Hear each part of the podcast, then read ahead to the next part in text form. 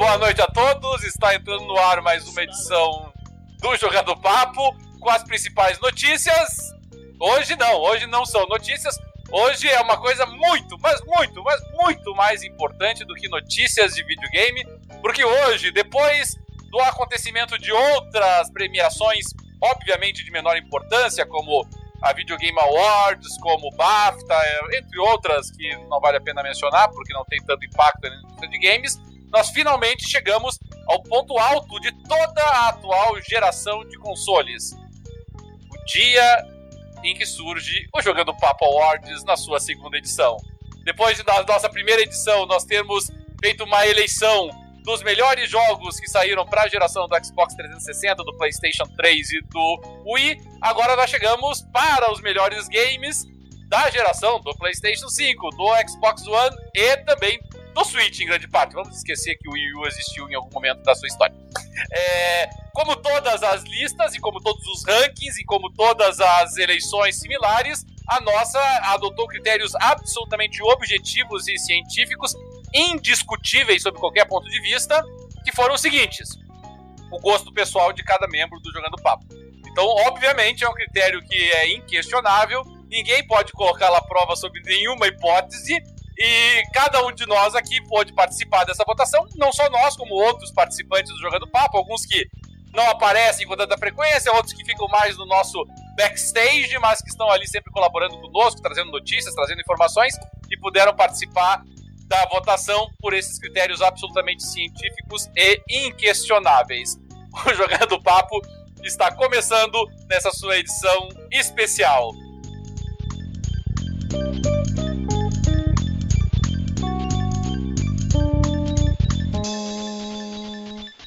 E sem mais delongas, porque nós vamos hoje revelar para o mundo que esperava ansiosamente durante todos esses anos da atual geração essa notícia, nós vamos revelar os 30 melhores jogos da atual geração. Aqueles jogos que qualquer fã, que qualquer pessoa que possua um PlayStation 5, qualquer pessoa que possua um Xbox One, qualquer pessoa que possua um Switch, qualquer pessoa que jogue em um PC compatível com a atual geração, tem que ter. São jogos assim que, independentemente do gosto pessoal, independentemente das preferências de cada um, são jogos que nós acreditamos que agradam a quase todos os gostos, são jogos feitos com muito esmero, consagrados pela crítica, consagrados pelos consumidores e, mais importante de tudo, consagrados por nós.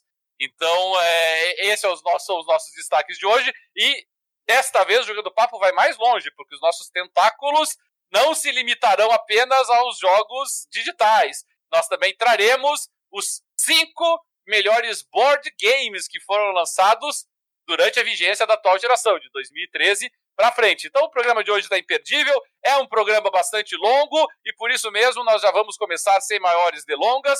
Cada um dos nossos membros componentes hoje vai falar de vários desses jogos para trazer para os nossos ouvintes e nós vamos começar de trás para frente, mas lembrando que quando nós estamos falando de jogos de altíssima qualidade, jogos consagrados, jogos reconhecidos como todos eles são, é, a posição deles pouco importa. São todos jogos de altíssima qualidade, é, que, de estilos e gêneros diferentes, que torna até difícil uma comparação. Então aqui é só porque nós temos que ordená-los de alguma forma e esse foi o critério adotado. Nós esperamos que vocês curtam, acreditem na nossa opinião, acreditem na nossa, no nosso juízo de valor com relação aos jogos, e se vocês não têm algum desses jogos, aproveitem depois da premiação de hoje para irem dar uma olhadinha se conseguem ter a oportunidade de jogar alguns, ou de preferência, todos eles. E nós começamos o Jogando Papo Awards passando a palavra direto para Dart Range, que traz o primeiro jogo consagrado pelo Jogando Papo Awards dessa geração, e ele é Cities Skylines. Dart Range,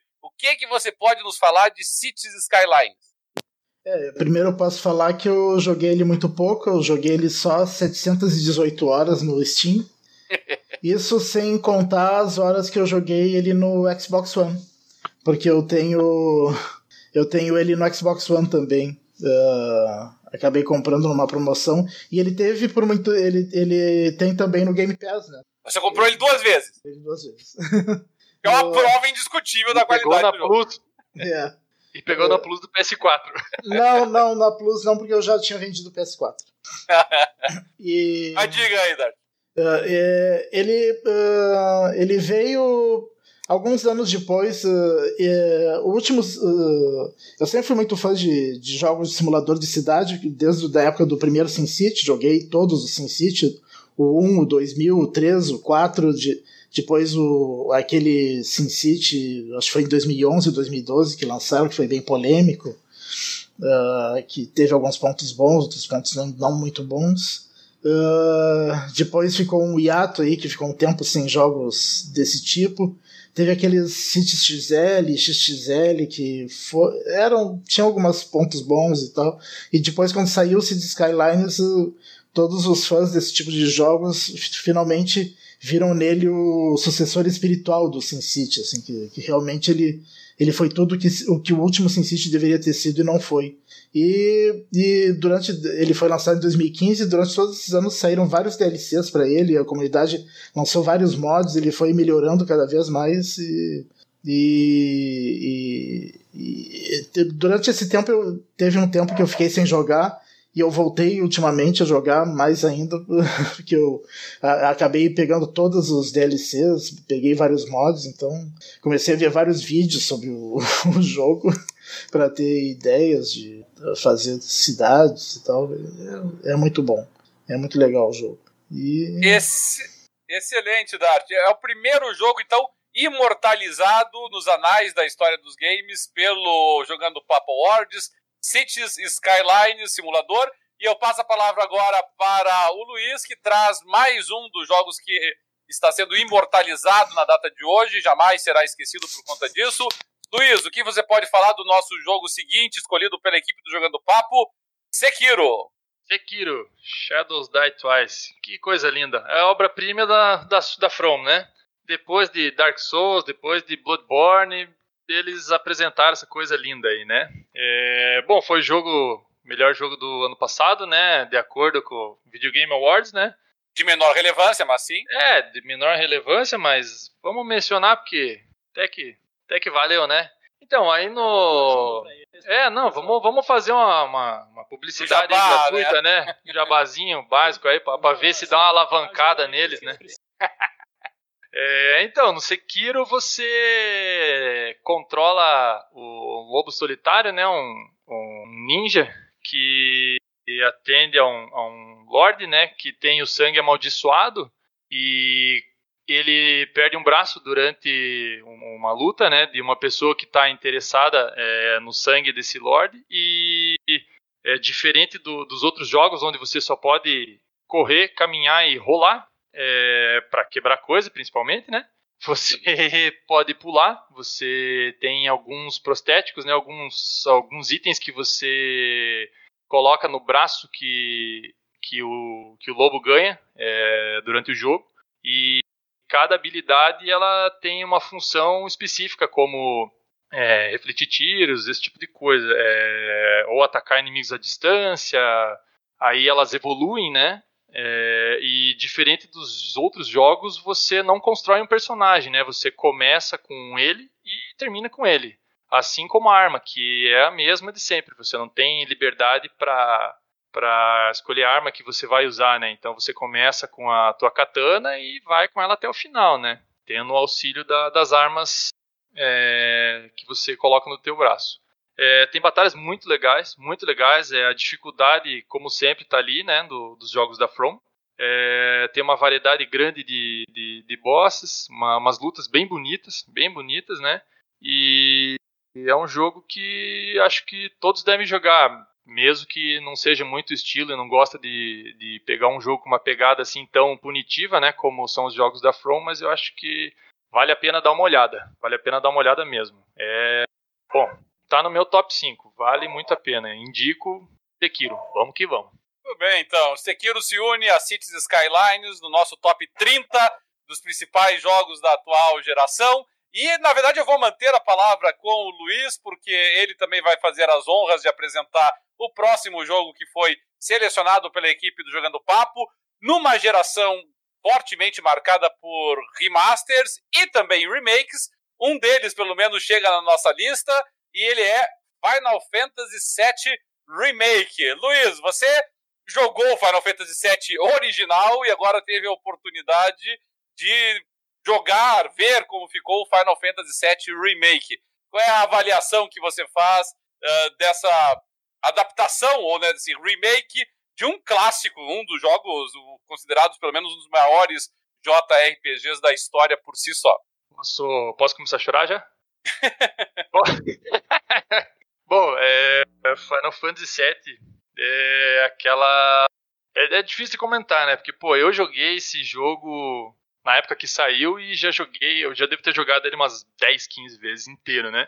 É, só esse ano eu joguei três vezes, né? Duas na pandemia. é, aí saiu essa coisa maravilhosa, linda e, e, especial que foi esse remake, né?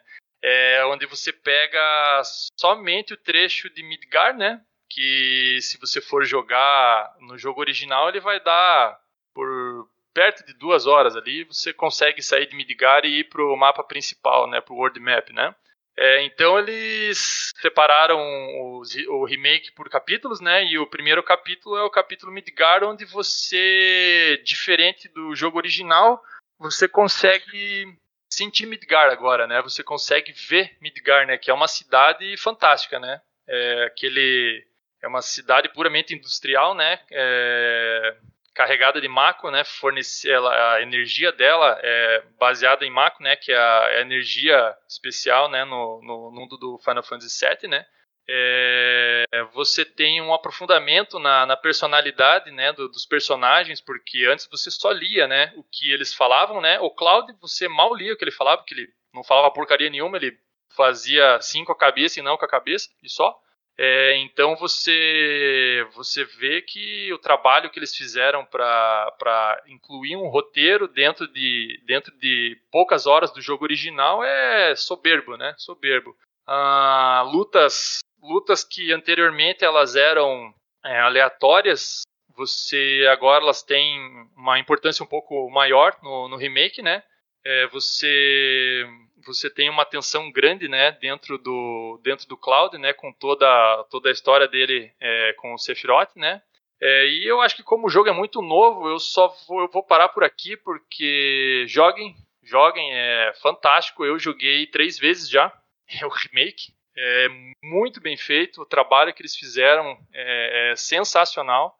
Quem é fã da, da franquia, quem é fã do set, é, se não jogou, já é um pecador.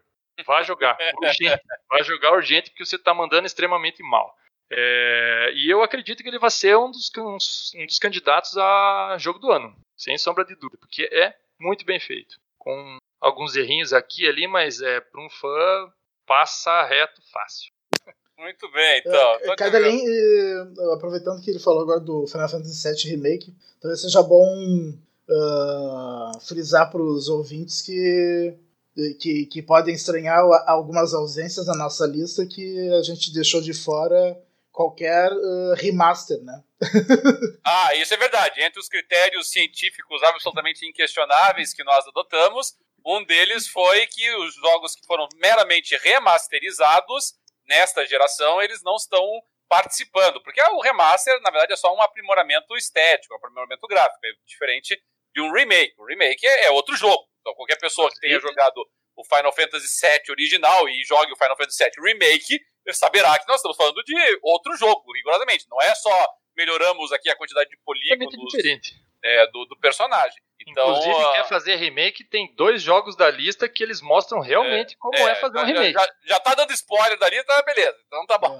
É. é então, não esperem GTA V é. nem The Last of Us. The Last of Us. Us né, remasterizados, remasterizados porque realmente. São, porque eles são da geração não, passada. Não entraram. não Isso.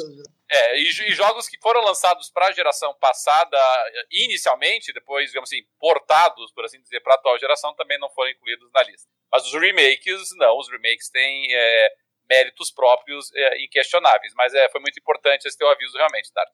E aproveitando então que agora o Luiz já falou, o Dart falou, e agora eu vou puxar a palavra para mim mesmo para anunciar mais um dos jogos imortalizados. E é o primeiro que, a princípio, deveria ser um jogo arcade, mas que cresceu tanto, cresceu tanto, que hoje em dia já é difícil chamá-lo de arcade. O, no, o próximo título da nossa lista é Rocket League. E o Rocket League é um jogo que eu joguei tanto, mas tanto que eu estava jogando ele alguns minutos antes de nós virmos aqui para nossa gravação. Porque, lamentavelmente para mim, o Luiz resolveu falar dele esses atrás, e eu lembrei o quanto que eu gostava de, de Rocket League e voltei a jogá-lo de ontem para hoje. E devo dizer que continua tão prazeroso quanto foi pela primeira vez que eu joguei. E, e o Rocket League ele tem um, um componente interessante que eu, eu sempre costumo observar, que quando eu peguei o Rocket League para jogar pela primeira vez, ele estava como jogo gratuito da PSN Plus. E se a gente conversa com boa parte dos jogadores que possuem um PlayStation, o jogo também saiu para o Xbox, nós sabemos, e, e também para o Steam, mas uh, muita gente nem sequer se recorda de que Rocket League chegou a ser um jogo da PSN, porque ele foi colocado, ele foi colocado na PSN Plus pouco tempo depois do lançamento. E aí, para todos os efeitos, sabe aquela, aquele preconceito do pessoal quando olha a, a, lista dos jogos da Live, olha os jogos da lista da PSN Plus, olhou assim, ah, joguinho de futebol com carrinhos, entendeu? Esse é daquelas porcarias que eu não vou nem olhar. E, e, eu acabei dando uma chance pro jogo. Eu resolvi dar uma olhadinha nele. Era, não é nem sequer o meu estilo de, de jogo favorito. O pessoal que é, é, acompanha o Jogando Papo sabe que, que, jogos de esporte, de forma geral, não são o meu cup of tea, né? Não são o meu estilo favorito. Mas o, o Rocket League ele tem muitas qualidades. É, é um jogo assim que você. É, primeiro, ele tem uma qualidade importante. Você aprende a jogar ele muito rapidamente. Ele é um daqueles jogos que a gente pode falar com tranquilidade que ele é muito fácil de aprender, ainda que à medida que você vai jogando ele e vai enfrentando jogadores de maior qualidade, você perceba que ele é difícil de dominar. Mas para você conseguir jogar, para você conseguir ter aquela tua curtição rápida, imediata ali, conseguir se divertir rapidamente num joguinho é, é rápido realmente para você poder entrar e já jogar, seja em modo single player, seja em modo multiplayer, ele realmente é muito ágil nesse aspecto. Então a pessoa consegue entrar ali, ó, o que, que eu vou jogar? Eu vou me divertir um pouquinho ali com um carrinho para fazendo é, gol com ele, ou jogando contra o, a inteligência artificial, ou jogando no multiplayer, um contra um, dois contra dois, três contra três, pouco importa. É, é muito rápido de você conseguir aprender a, a, a mexer nele, conseguir participar até de partidas ranqueadas nele, se você quiser. Então ele tem muito dessa grande qualidade, que é o fato de ele ter um ele ser muito acessível para todos aqueles que querem é, curtir, ser uma diversão muito rápida que você pode você tem ali 30, 20 é, minutinhos para jogar só, ele consegue atender a esse teu desejo com tranquilidade, embora ele seja muito viciante, inclusive. E e a parte multiplayer dele também é muito acessível, porque você tem tantos estilos de jogo diferentes, você pode jogar com amigos, você pode jogar em split screen, você pode jogar é, ranqueado, como eu falei, você pode jogar não ranqueado, se você não quiser se incomodar, se estressar, né, com aquele sentimento de competição. Então ele acaba agrandando diferentes públicos. Gostam de jogos competitivos online, o público que gosta de um jogo mais casual, e ele consegue atender perfeitamente bem todas essas é, é, esses diferentes perfis. E tanto isso é verdade que é um jogo que saiu praticamente no início da geração e até hoje é um dos jogos mais jogados é, na, online, na PSN, no Steam mesmo, no Xbox. É um jogo que você entra agora, você consegue participar de partidas com pessoas de todas as regiões do mundo e que continua sendo atualizado. Assim, eu, só para vocês terem uma ideia, eu, eu nunca desinstalei ele da PSN, mas daí eu fui jogar agora, ele tinha uma atualização de 10 GB. Então ele já deixou de ser um arcade há muito tempo atrás e passou a ser um jogo assim, é, AAA dentro do que da, uma proposta de um jogo de futebol com carrinhos ali pode ser um AAA. Vale muito a pena para quem não experimentou e eu acho, eu fiquei muito feliz que ele tenha sido escolhido pelo pessoal do Jogando Papo, porque é um jogo que eu acho que merece todos os elogios realmente. Então fica aí a dica para todos os nossos ouvintes. E seguindo adiante na nossa lista, eu retorno a palavra para Dart Range para ele falar de um personagem que, diferentemente do Rocket League, é muito conhecido de muito tempo, de muitos anos, e que está com vários jogos de altíssima qualidade. Um deles entrou e foi imortalizado na nossa lista, e é Lara Croft com Rise of the Tomb Raider. Dart, é mais um título da Lara Croft, mais um título bastante elogiado de uma das franquias mais conhecidas da história dos videogames. O que, que você achou deste título Rise of the Tomb Raider. É, esse daí é o, é o segundo jogo de, dessa, desse último reaparecimento da, da franquia Lara Croft, né? Que, que antes desse reaparecimento vinha de uma série de jogos que, que não estava lá muito bem, né? Tava, vários jogos que não tinham se não tinha ido muito bem, nem de público, nem de crítica. E daí, quando veio que o, o Tomb Raider, que foi no final da geração passada, foi muito bem elogiado E daí esse foi o primeiro jogo para essa geração que foi que que, que, que, é, que foi da Crystal Dynamics, né, que, que pegou que é o Rise of the Tomb Raider. E e, na, na, minha opinião, eu acho que a grande maioria das pessoas é o melhor dessa, dessa trilogia que chamam, né? Que terminou com a. Como é que é o nome do último? Shadow. Shadow, Shadow of the Tomb Raider, que, que já, já foi um pouco mais polêmico. Algumas pessoas não gostaram muito e tal. Eu gostei bastante também do terceiro, mas realmente esse daí é melhor. E uh, é fantástico o jogo. Eu me lembro que eu joguei. Ele, ele foi lançado mais ou menos junto com o Junto não, mas foi quase na mesma época do Uncharted 4. E eu me lembro que na época eu, eu fiquei impressionado que ele não. que ele não. É, é o mesmo estilo de. É o mesmo gênero de jogo, né? E. e não, não, não deveu nada, assim, em qualidade geral do jogo ao Uncharted. E, e, no, e, na geração passada não tinha nem, nem como comparar, né? O Uncharted era muito superior. E ah, tanto em história, o, o gameplay, uh, o gráfico, tudo excelente esse jogo. Esse é um jogo que é obrigatório nessa geração. Muito bem, Dart. E, bom, nós falamos aqui já de cinco dos jogos digitais a agraciarem, a, ficar, a serem agraciados, diga passagem, pelo Jogando Papo e ficarem imortalizados nos anais da história dos games. Mas agora nós vamos para um passo muito importante e à medida que nós vamos falar de alguns jogos digitais, nós também vamos reconhecendo e, obviamente, ajudando uh, jogos que precisam desse apoio do Jogando Papo para se popularizarem e ficarem conhecidos, que são os cinco melhores board games. E nós começamos pelo quinto colocado, e eu passo a palavra para o nosso expert de jogos offline de plantão, meu querido Xandão. O primeiro board game a ser imortalizado e, e absolutamente gravado na história como o primeiro board game reconhecido pelo Jogando Papo como um dos melhores board games da história. Twilight Imperium. O que, você pode falar de Twilight Imperium para nós, Xandão? Olha, é muito amor numa caixa só, cara, que eu posso falar desse jogo ele é fenomenal. Ele traz o que se chama de 4X, né? A atuação que você vai explorar, extrair, expandir e exterminar. Né? Então você tem os, essa é um jogo que vai estabelecer um é, é uma ópera espacial vai estabelecer uma guerra assim entre facções entre não facções mas raças alienígenas cada um com seu poder próprio. Ou um jogo assimétrico em que você tem que trabalhar muito bem tem que conhecer muito bem a sua a, a, a, sua raça que você está jogando, que isso vai ser extremamente importante para você ganhar o jogo tá? Então é um jogo que tem combate, que tem expansão. Para quem gosta de jogos de civilizações, é um jogo de civilização, só que espacial. Você vai expandir o seu império, você vai extrair da, dos planetas que você expandiu o seu império, você vai extrair os recursos para que você possa continuar expandindo mais ainda. Você vai combater onde você vai ter o exterminar.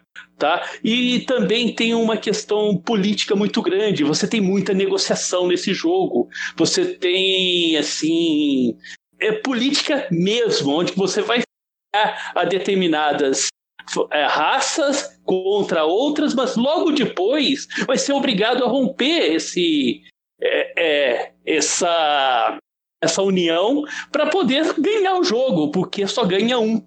Então é um jogo assim de combate 4X completamente é, complexo, mas te entrega uma é, te entrega uma experiência, como se falasse experiência significasse alguma coisa, mas é uma assim é uma satisfação. É um jogo que dura em torno de 8 a 12 horas na mesa, você não vê o tempo passar. E, e como assim a gente fala lá no, no nicho nosso, nesse nicho minúsculo, de board games é que tempo de jogo só é um defeito para jogo ruim.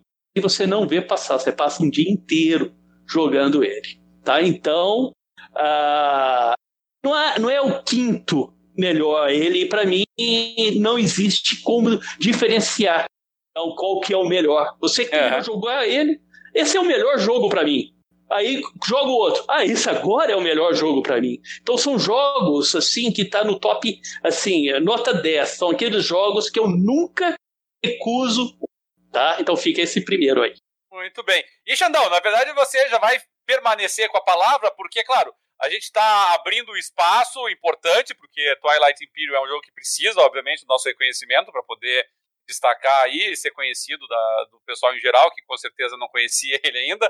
Mas ainda assim, o Joga do Papo é um programa de games. E o próximo título que está sendo reconhecido nessa geração, fica contigo a palavra aí para você nos falar um pouquinho de Battlefield One, uma franquia para lá de consagrada também, indo nesse título para a Primeira Guerra Mundial. O que, que você achou de Battlefield One, Xandão? Cara, é outro jogo que eu, que eu amo tá? Eu, eu sempre fui jogador de Battlefield, gosto, eu sempre gostei mais dele do que do Call of Duty, né? Então, ele sempre me entregou o que eu espero de um jogo de tiro em primeira pessoa. Então, você tem o que, que ele entrega nesse jogo, né? É um jogo de tiro primeira pessoa, ambientado na Primeira Guerra, mas qual que é o diferencial dele? O que me faz amar esse jogo é exatamente o, aquele mapa grandioso que você tem não, não, não são é, ambientes muito fechados, são mapas, inclusive te, te, te possibilita jogar é, em partes dele em ambientes fechados, mas você também tem o ambiente por fora, tá? E o desafio, ele é um jogo desafiante, tá? Ele é muito, é um jogo que eu considero até mais difícil de jogar do que o Call of Duty. Então esse desafio dele me interessa me, é o que mais me interessa, tá? A possibilidade também de você usar veículos traz a ele mais um elemento bem interessante que dificulta, aonde você também tem uma categorização, geralmente quatro de personagens que você pode utilizar, muito bem estabelecidos para cada um tá? onde você tem melhor personagem, ele tem habilidades melhores contra tanques, mas ele é mais fraco em perante uma infantaria, é, ou então uma artilharia, tá? Você tem personagens mais equilibrados e que são que dão suporte, tem os tanques que vão na frente, tem a possibilidade de jogar de sniper, tá? E, e é um jogo em que o sniper realmente faz uma diferença muito grande, porque consegue atingir a uma distância muito, muito longa. Então, eu gosto muito dessa complexidade que esse jogo me dá. É um jogo que me, satisfaz, me satisfaz demais jogar ele. Eu, eu, gosto demais dele. E a questão também, esse da Primeira Guerra em especial, é também um momento de uma, é uma guerra em que foi a primeira a ser utilizada aviões. Então, aviões voam baixo, você consegue acertar o piloto no avião, tem os dirigíveis, tá? as próprias armas são muito, assim, como posso falar, é, protótipos, né? Protótipos são armas, assim, bem aquela coisa velha, aquele bacamarte, aquele, aquela arma que é, de, demora para você recarregar, ou seja, se você errou o primeiro tiro e geralmente os pentes são pequenos para quatro, cinco projéteis só, você errou o primeiro tiro, você já sabe que você tá, tá numa situação mais complicada, você anda pra caramba, então é, é, é, o, é o jogo para mim definitivo de guerra. Muito bom, eu, eu, eu também achei ele extraordinário e foi uma ótima revisita aí a, a Primeira Guerra, aliás, visita a Primeira Guerra, no caso da, da franquia Battlefield. É, bom, a palavra agora volta para mim, porque eu tenho o prazer de indicar mais um dos, dos nossos títulos reconhecidos para a atual geração. E aqui também um jogo que a princípio não é um AAA, a gente sai de um jogo arrasa quarteirão, de altíssimo investimento com Battlefield 1, e pulamos para o próximo jogo que é Stardew Valley. Stardew Valley, para quem não teve o prazer, porque é, é realmente um prazer de jogar esse joguinho, ele é um sucessor espiritual de um outro jogo muito famoso, lá da época ainda dos jogos é, de 8 e 16 bits, chamado Harvest Moon. No Harvest Moon você tinha o papel de assumir uma fazendinha e você assumia um personagem que tinha que ali basicamente tocar a fazenda, fazer a negociação e tinha algum envolvimento com outros NPCs é, da vila em que você se instalava. E o Stardew Valley é precisamente isso. você a, interpreta um personagem que recebeu como herança uma fazenda caindo aos pedaços numa cidadezinha pequena, que é, é, é precisamente ali Stardew Valley, e você basicamente você vai tentar construir essa sua fazenda, desenvolver as plantações, desenvolver ali a criação de animais com diferentes tipos de, de produtos uh, agrícolas que você pode desenvolver, ao mesmo tempo em que você tem várias histórias paralelas. Você pode se aventurar numa dungeon, onde você vai encontrar monstros, que você pode pegar ingredientes e minerar é, materiais que você vai utilizar para a construção de outros itens. Então, um sistema bem roguelike, que né, a gente costuma dizer. Nós temos várias quests paralelas, várias missões paralelas com a, a cidade, com os habitantes da cidade, que vão é, interagindo com o personagem e vão aprimorando o relacionamento com esse recém-chegado nessa localidade. E, e à medida que isso vai se desenvolvendo, você percebe que o jogo, que é desenvolvido por uma pessoa, diga-se passagem, tá? É, ele é de altíssima complexidade, porque todos os personagens têm a, a, sua própria agenda. Essa agenda dos personagens varia de acordo com várias circunstâncias, se está sol, se está frio, a estação do ano, se está chovendo, se não está. E a maneira como você vai dialogando e vai desenvolvendo esse relacionamento com eles, vai, obviamente, abrindo novas portas para que você vá conhecendo é, novas oportunidades, novas coisas a explorar nesse universo.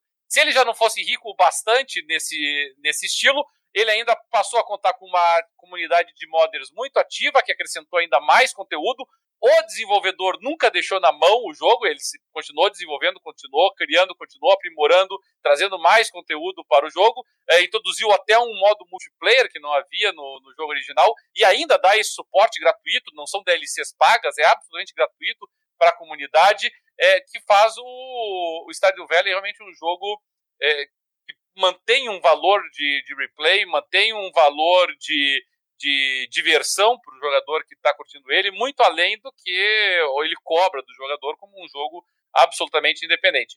Quem ainda não teve o absoluto prazer de jogar Stardew Valley, Stardew Valley, se não, se não me engano, inclusive, é, já possui versão em português nos consoles, então ele é muito amigável também para o pessoal mais novo, ainda que não seja um jogo necessariamente infantil é, vale muito a pena dar uma chance para ele, porque é um jogo realmente adorável em todos os sentidos, sabe? Desde o trabalho de carinho feito pelo desenvolvedor, na forma como ele foi criado, como ele dá suporte, como ele desenvolve, como ele amplia esse universo para o jogador. Eu não poderia deixar de recomendar jamais esse título para todos os nossos ouvintes. E a princípio a palavra deveria passar agora para o Xandão, mas o Xandão acabou tendo um probleminha de conexão aí, então nós vamos mudar, ao invés de passar a palavra para o Xandão, eu volto a palavra para o, Lu, o Luiz. E o Luiz, na verdade, vai tratar também de um jogo que não é propriamente um AAA, aliás, é nem um pouquinho AAA, mas é um jogo que também é altamente aclamado e talvez tão complexo quanto, uh, ou tão difícil quanto alguns jogos como Sekiro.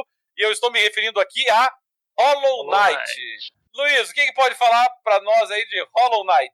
Puta, dá para falar muita coisa sobre essa esse, esse jogo é uma obra de arte também. Bom, todos os jogos que nós estamos falando até agora, eles, eles têm um quê de obra de arte, né? É, dentro, do, dentro dos jogos é, do gênero Metroidvania, né, o mais uhum. famoso exemplo, Castlevania Symphony of the Night, né, do PlayStation 1, ele criou esse gênero, né, ele popularizou esse gênero, né, e o Hollow Knight, ele simplesmente ele usa esse gênero para para te trazer uma experiência é, muito, muito, muito única, é, com gráficos lindos, simples, é, mas assim espetaculares, é, uma jogabilidade redonda, é, trechos de, de plataforma, né, de, de, jogo em plataforma, assim, de complexidade grande, né, é, lutas com chefes assim muito legais, muito legais assim que fazem uso das habilidades que você vai adquirindo durante o jogo, né? É... Você é um guerreiro, né? É... E ao longo do jogo você descobre que você você pertence ali a uma, a uma raça, é... você é semelhante a outros guerreiros já, né? Que, que passaram por aquele local ali, que o teu objetivo é na realidade, é, enfrentar, enfrentar e derrotar o inimigo final, que foi o, o, o maior Hollow Knight, né, que é o Hollow Knight, né, é, ele tem é, mais de um final, então assim ele tem é, um valor de replay alto. É, ele não é um jogo fácil, é, longe disso, inclusive ele é um jogo bem desafiador, bem desafiador. É, é um jogo comprido, ele vai te colocar contra a parede em vários momentos. tem tem sessões de, de, de, inimigos que você vai realmente ter que ter paciência para enfrentar, né? É, tem dungeons onde você consegue fazer sessões só de, de, de, plataforma, onde é bem desafiador, uma coisa bem específica e, e precisa de uma habilidade assim bem refinada para você conseguir passar, né? É, recomendo como é, a maioria dos jogos aí, é, quem gosta é, é, maravilhoso, simplesmente maravilhoso, vale a pena, ele é, ele está disponível em todas as plataformas, né? É, Steam, PS4, Sony e tem agora para Switch, né? Então não deixem de jogar. Não deixem de jogar que ele é sensacional. Vale muito a pena. Não é por falta de disponibilidade. Inclusive, salvo engano, está disponível no, no Game Pass para quem possui o, o Xbox One. É, tá agora que o Game Pass. Pois é, agora que o Xandão conseguiu retornar aí para se unir a nós. É, Xandão, nós vamos te chamar de novo aqui, não é para board game, é de novo para os jogos digitais. Você já falou aí para nós do Battlefield One. E agora nós vamos para um dos jogos que na verdade, inaugurou essa geração. Foi um dos primeiros jogos que saiu para os consoles da atual geração, ainda que um jogo exclusivo, então, é, que saiu na época para. só existe para um console particular, que é o PlayStation 4. Eu estou me referindo a Metal Gear Solid 5, The Phantom Pain. É, Xandão, dentro dos consoles, não, o mais é, um Não, ele é multiplataforma. Ele saiu pro Meu Deus, é verdade. Você, eu tô cometendo, eu tô cometendo uma gafe terrível aqui, você está absolutamente correto. O último tá? exclusivo foi Metal Gear 3. É verdade. Dentro não, o 4, o, o, 4, 4, 4, 4 foi exclusivo. Ah, o 4 foi? Foi. O 4 foi exclusivo. Vocês estão absolutamente Aí, ó. Metal Gear 5 saiu até pro, pro, pro PC. Eu que tô, eu que estou bloqueando, obrigado pela correção aí. É, melhor ainda, então um, um game que está disponível para quem tiver o Xbox One, quem tiver PlayStation 5, quem tiver PC. O que, que você achou de Metal Gear 5 The Phantom Pain, Xandão? É, o Xandão tá, tá, voltou, mas está sem, sem voz. Ele, então... ele voltou, mas ele está mudo. ah, agora sim, agora está funcionando. É que é, é, é, tem que ser silencioso, né? né? A, a, a é, parceira, é versão a parceira, stealth, entendeu? Ele foi, ele foi começar devagar, uma abordagem stealth, igual o jogo, assim, falando como é, baixinho, como, ninguém como, entendeu. Como é que é o nome da, da parceira dele, do, do, do, personagem lá? Não é a Quiet ou coisa parecida assim? É uma homenagem. Diga lá, Xandão, o que, que achou de Metal Gear 5? Cachorrinho aqui fazendo uma zona inacreditável dentro de casa, por isso que eu tô deixando mutado aqui. Mas, é, eu sempre fui muito fã do, do Kojima, tá? Desde o primeiro Metal Gear, que, que sempre esteve assim, bem à frente do tempo dele sempre foi muito maluco, sempre umas coisas muito inovadoras. Então, e eu gosto muito de jogos de stealth. Então, que você tem que jogar tentando não se da forma mais possível. Que nem eu e Roberto, adoramos. Ele entrega, ele entrega.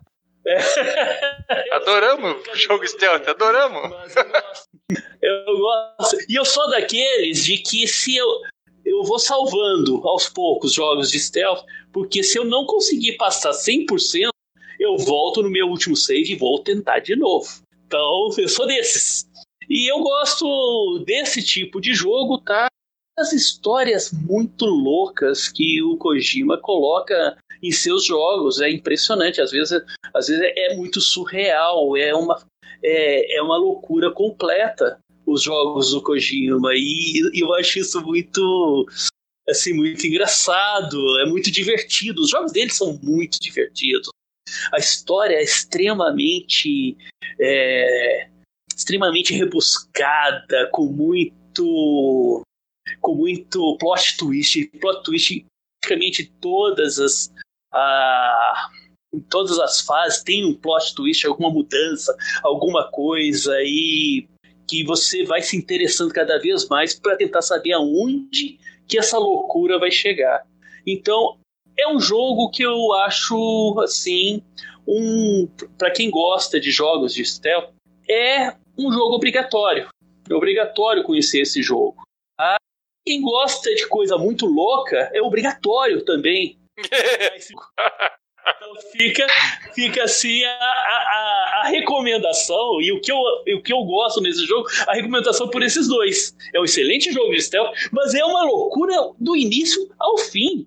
Tipo Missão Impossível. Não, é, é pior. É pior. Até hoje eu não vi o Ethan Hunt esconder dentro do macaco e passar por um exército inteiro andando dentro dela. Realmente. Bom, mas é, é o Kojima, não tem jeito. Bom, é, o pessoal vai acabar me acusando de, de ser sonista essa altura do campeonato, né? Por já ter transformado um jogo é, multiplataforma em jogo exclusivo do PlayStation. Mas o próximo título, e a palavra volta pro Luiz, aqui não tem erro. Aqui sim, novamente um jogo de início de geração. E agora sim, um jogo que, pra valer, é, é, é exclusivo do console da Sony. Eu estou falando de Bloodborne, e é a segunda aparição da From Software entre os nossos top 30 aqui. Luiz, é, você já falou de Sekiro, falou da evolução dele, mas o primeiro jogo da, da, da From para a atual geração foi Bloodborne. É, o, que é, que o primeiro você... tiro, o primeiro tiro fora, fora da, da, a franquia Souls. Da franquia Souls, né? É, diga lá pra nós. É, putz, esse é um jogo. Esse é um jogo especial. Assim como Sekiro, é, ele bebe da mesma fonte, né? É, mas, de, de certa forma, é, inova em algumas coisas, né? Mas acho que talvez, o, na minha opinião, claro, é, no nosso é, no nosso gosto pessoal, o que faz o Sekiro é, se destacar para mim é o universo, né? É, é, o que eles construíram com o Yarnan, né? Com o lore do jogo, ele é, putz, é esse, esse assim, a, a quantidade de drogas que usaram para construir essa história é assim, ele, eles fizeram assim uma, uma mentoria com o Kojima, então, vai lá, porque é muita loucura num jogo só também, é muita loucura. É, e diferente do Sekiro, esse jogo, na minha opinião, ele também peca um pouco em como ele conta a história, né? Como ele, ele narra os acontecimentos, né? Você toma controle de um caçador, né? De um hunter, e você tem que é, passar pelas fases, né? Vencendo os inimigos bizarros ali, né? Que eles estão atrás de, do, do teu sangue, né? Para simplificar. Mas é, ele tem um visual soberbo, né? As cidades, né? Você entra em igrejas, você entra em, em becos onde você enfrenta umas coisas cabulosas, né? Putz, é casulo de aranha que você enfrenta, é freira que vira Satanás encarnado. É o prato cheio nesse jogo. Esse jogo é uma piração. E aquela dificuldade básica tá ali, né? Não, não tem barata voando, mas tem, mas tem bicho invisível. É. Não existe, não existe coragem perto de uma barata voando, cara. Não, realmente. É, ah, assim, até, o... até os padrões deles é demais. É. E. Putz, é um jogo que vale a pena ser jogado, né? Pra, acho que principalmente pelos visuais, assim, e pela, pela dificuldade. E assim, o interessante, acho que talvez também outra coisa que se destaca muito no Bloodborne para mim é o level design, que é, pouquíssimos jogos conseguem fazer um level design como como que foi feito em Bloodborne. Tem é, tem pessoas do grupo que tentaram jogar e não conseguiram, né? É, detestaram, mas putz, é um prato cheio. É, você vai ter inimigos assim cabulosos, muito legais, é, batalhas muito difíceis.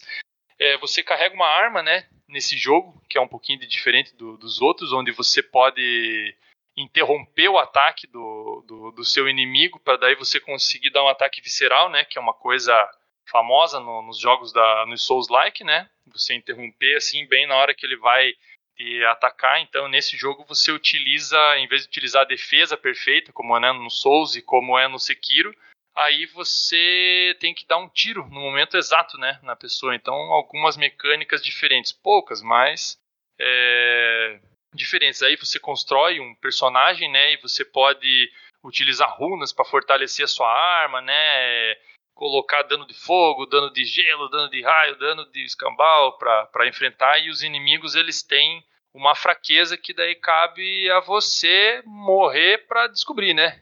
Ou, ou dependendo do, do, do, caso, jogar de ponta cabeça, igual os malucos aí fizeram, e terminaram rapidão o jogo, né? Pra humilhar quem gosta do jogo. Mas enfim, é, joguem. Bloodborne é um baita de um jogo.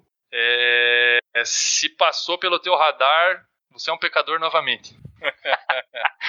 Muito bem, Jogue então. Bloodborne. Esse é mais um, fechando mais um bloco de jogos digitais da nossa lista de top 30. Voltamos então a mais uma das dicas de jogos de, de jogos offline, dos jogos dos board games. E agora o escolhido foi Mombasa, meu querido Xandão. O que, que você pode falar para nós aí de Mombasa?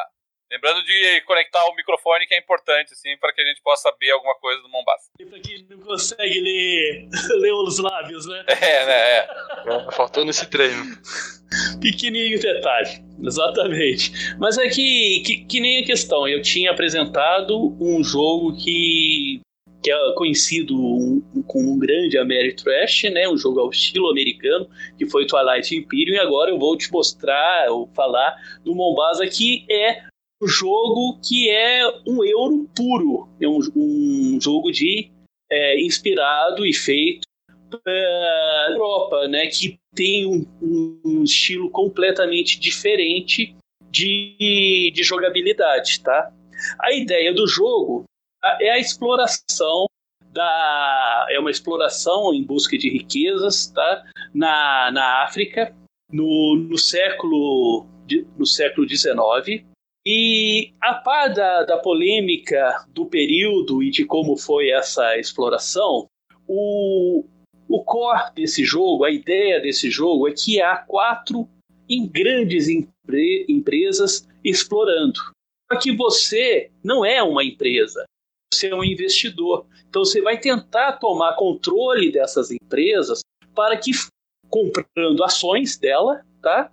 E para que você possa angariar, nesse caso, é, os pontos de vitória em decorrente desse. Só que nesse jogo a gente tem uma questão de mercado, porque as empresas elas podem perder valor, ganhar valor. Você pode começar é, investindo numa empresa e, e outro jogador vai e começa a investir mais do que você e acaba ganhando. Sim, é, é um jogo emocionante, já percebemos isso. O jogo é emocionante e a gravação do, do Xandão é emocionante. Eu quero, eu Gravando direto da montanha russa do meu quarto. Cara, não queira tentar gravar com uma cachorra andando pra cima. Cachorra não, minha, minha cachorrinha aqui. Andando pro, o tempo inteiro me rodeando. Aqui. Puxa o fio. Mas é essa, é essa questão desse mercado, essa oscilação de mercado que pode ocorrer no jogo e a sua complexidade, porque é um jogo daqueles considerados bem complexos. Tá? É, bastante regra, é, com bastante tipos de ações que você pode fazer, né? desde você negociar algodão, até fazer a exploração do, do terreno, fazer aquisições de commodities. Tá? Então é um jogo que dá uma, um, um desafio muito grande e que você trabalha o mercado de ações ali para tentar conseguir. Tá? Tô falando? Oh, tira. você conseguir, no final, atuando em uma ou em todas as empresas que estão ali na exploração, ser o que mais foi eficiente nessa na sua estratégia. Então, para quem gosta, é uma que é um desafio. Escolhi jogos, jogos board games para apresentar vocês baseados assim no hardcore gamer, aquele que busca nos board games um desafio, né? A gente está falando de From Software, né? Um desafio ao que a, so a From Software coloca de você simplesmente é, fazer assim sangrar nariz pensando tentando é, ser o, o, melhor possível naquele jogo. Tudo bem Quantas obrigado. dura uma partida? Quantas horas dura uma partida desse Mombasa? Uma hora e meia duas horas de partida. Ah mas tranquilo né? O, no outro dá pra você platinar dá pra você platinar sim, alguns jogos aí. sim. Tudo bem. O... Não, pode esse jogo, É, só só para concluir, é que esse jogo tem um, um número é, fixo de rodadas. Tá? Então não vai passar disso. Então, dentro daquele, peri daquele período de tempo, período de rodadas, né, aquele número de rodadas, ser o mais eficiente possível. É um se vira nos 30. Tudo bem, bem. Obrigado, Alexandre. O... Bom, nós vamos agora para mais um bloco aí, agora do já entrando no nosso top 21 dos, dos melhores games. E eu vou passar de novo a palavra para o Luiz, mas assim, o, o, Luiz, ele a princípio, ele é o nosso residente fã da, da Sony, mas isso não significa que ele não jogue outros jogos, principalmente se for aqueles jogos que visam torturar o jogador no seu grau de dificuldade e complexidade. E por conta disso, até o Luiz aí, fã da, da Sony, acaba se bandeando às vezes pro lado da Microsoft. Então eu Sem gostaria. nenhuma. Eu gostaria de ouvir do Luiz aqui o nosso próximo título, Cuphead.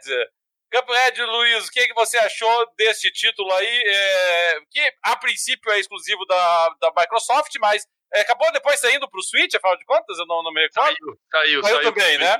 Saiu Ele também começou e aí depois veio daquele acordo Microsoft e Nintendo. Mas diga lá, o que, que você achou do Cuphead? Que jogo sensacional, assim, ó. É, você pode falar, você pode me perguntar de Cuphead, assim, ó, é, a trilha sonora é boa? Não, a trilha sonora é genial. Ah, pô, é, a jogabilidade é boa? Não, a jogabilidade é genial.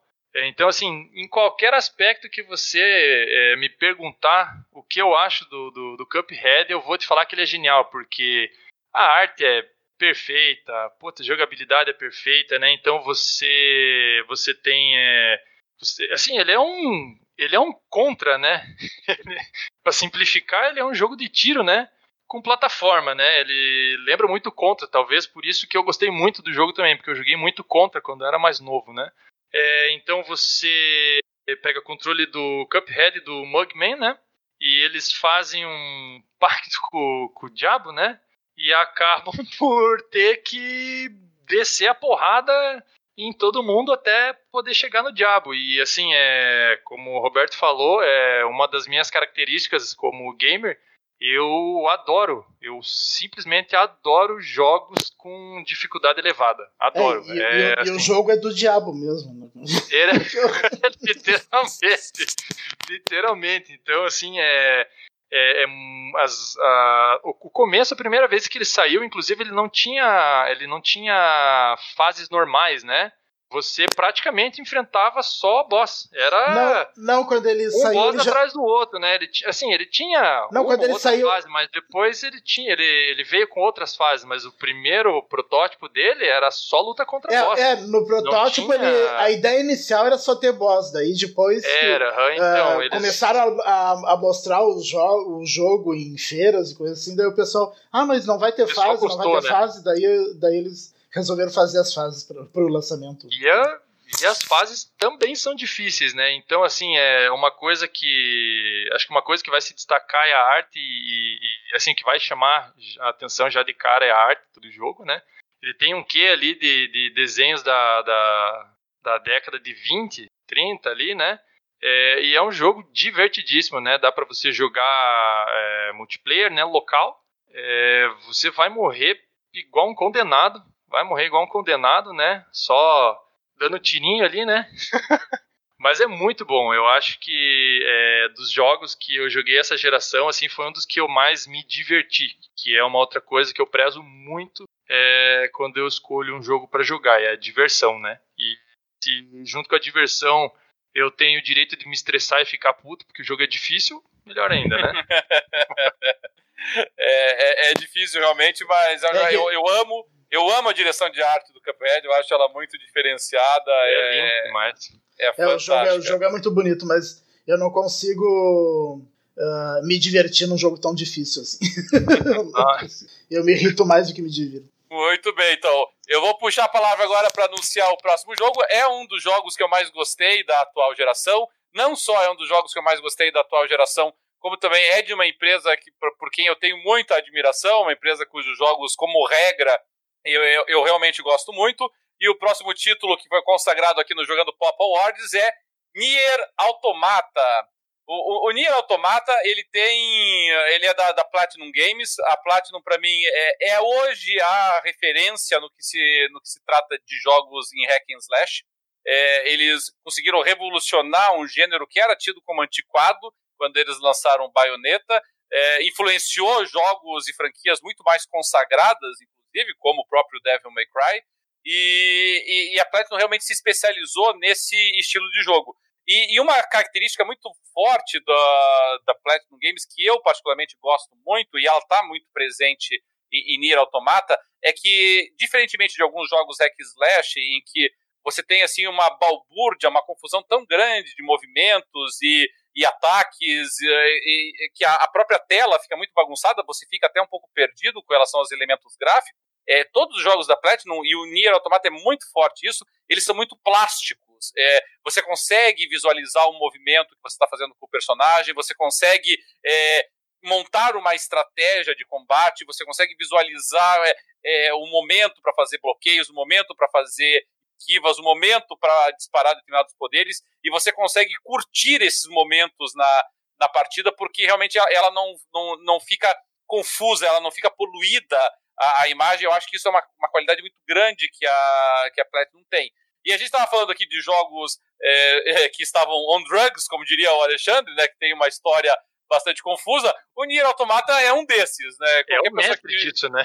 É, qualquer pessoa que tenha tido a oportunidade e o prazer de jogar Nier Automata e que tenha tentado entender a história dele, vai reconhecer que ela é, no mínimo, um pouco turbulenta, digamos assim, para a gente entender e compreender o que está havendo. E para piorar o meio de campo, ainda por cima, principalmente para aqueles jogadores que tenham aquela tendência completionista, né, que querem ver tudo, conhecer tudo, ver tudo que o jogo traz.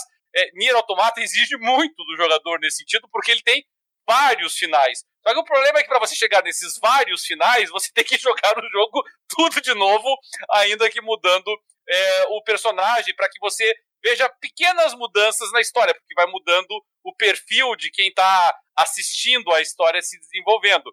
Então, é, exige muito do jogador realmente que jogue várias vezes, mas é um jogo que pelo menos é, tem um, um, esse fator replay atraente, que é muito importante sempre em jogos single player. É, para quem é fã de hack slash, para mim é uma compra obrigatória. Você não pode ser fã de hack slash e não jogar Nier Automata. Mas mesmo quem não curte o gênero, como ele não é um hack slash hardcore, ele tem muito de exploração, ele tem muito. Pode chamar aqui de mundo. Né? É, não vou dizer de mundo aberto, mas, mas com amplo espaço de exploração, de movimentação. É, é, é um jogo que permite diferentes gostos curtirem. E até tem outros momentos, existem determinados momentos do jogo que ele sai do hack slash, ele vai pro shoot 'em up, né, o jogo de navinha que a gente chama. De navinha. É, então ele tem algumas outras modalidades de, de jogo dentro da, da história que é, até quebra um pouco, das vezes, da monotonia que um jogo como esse pode, às vezes, é, sugerir.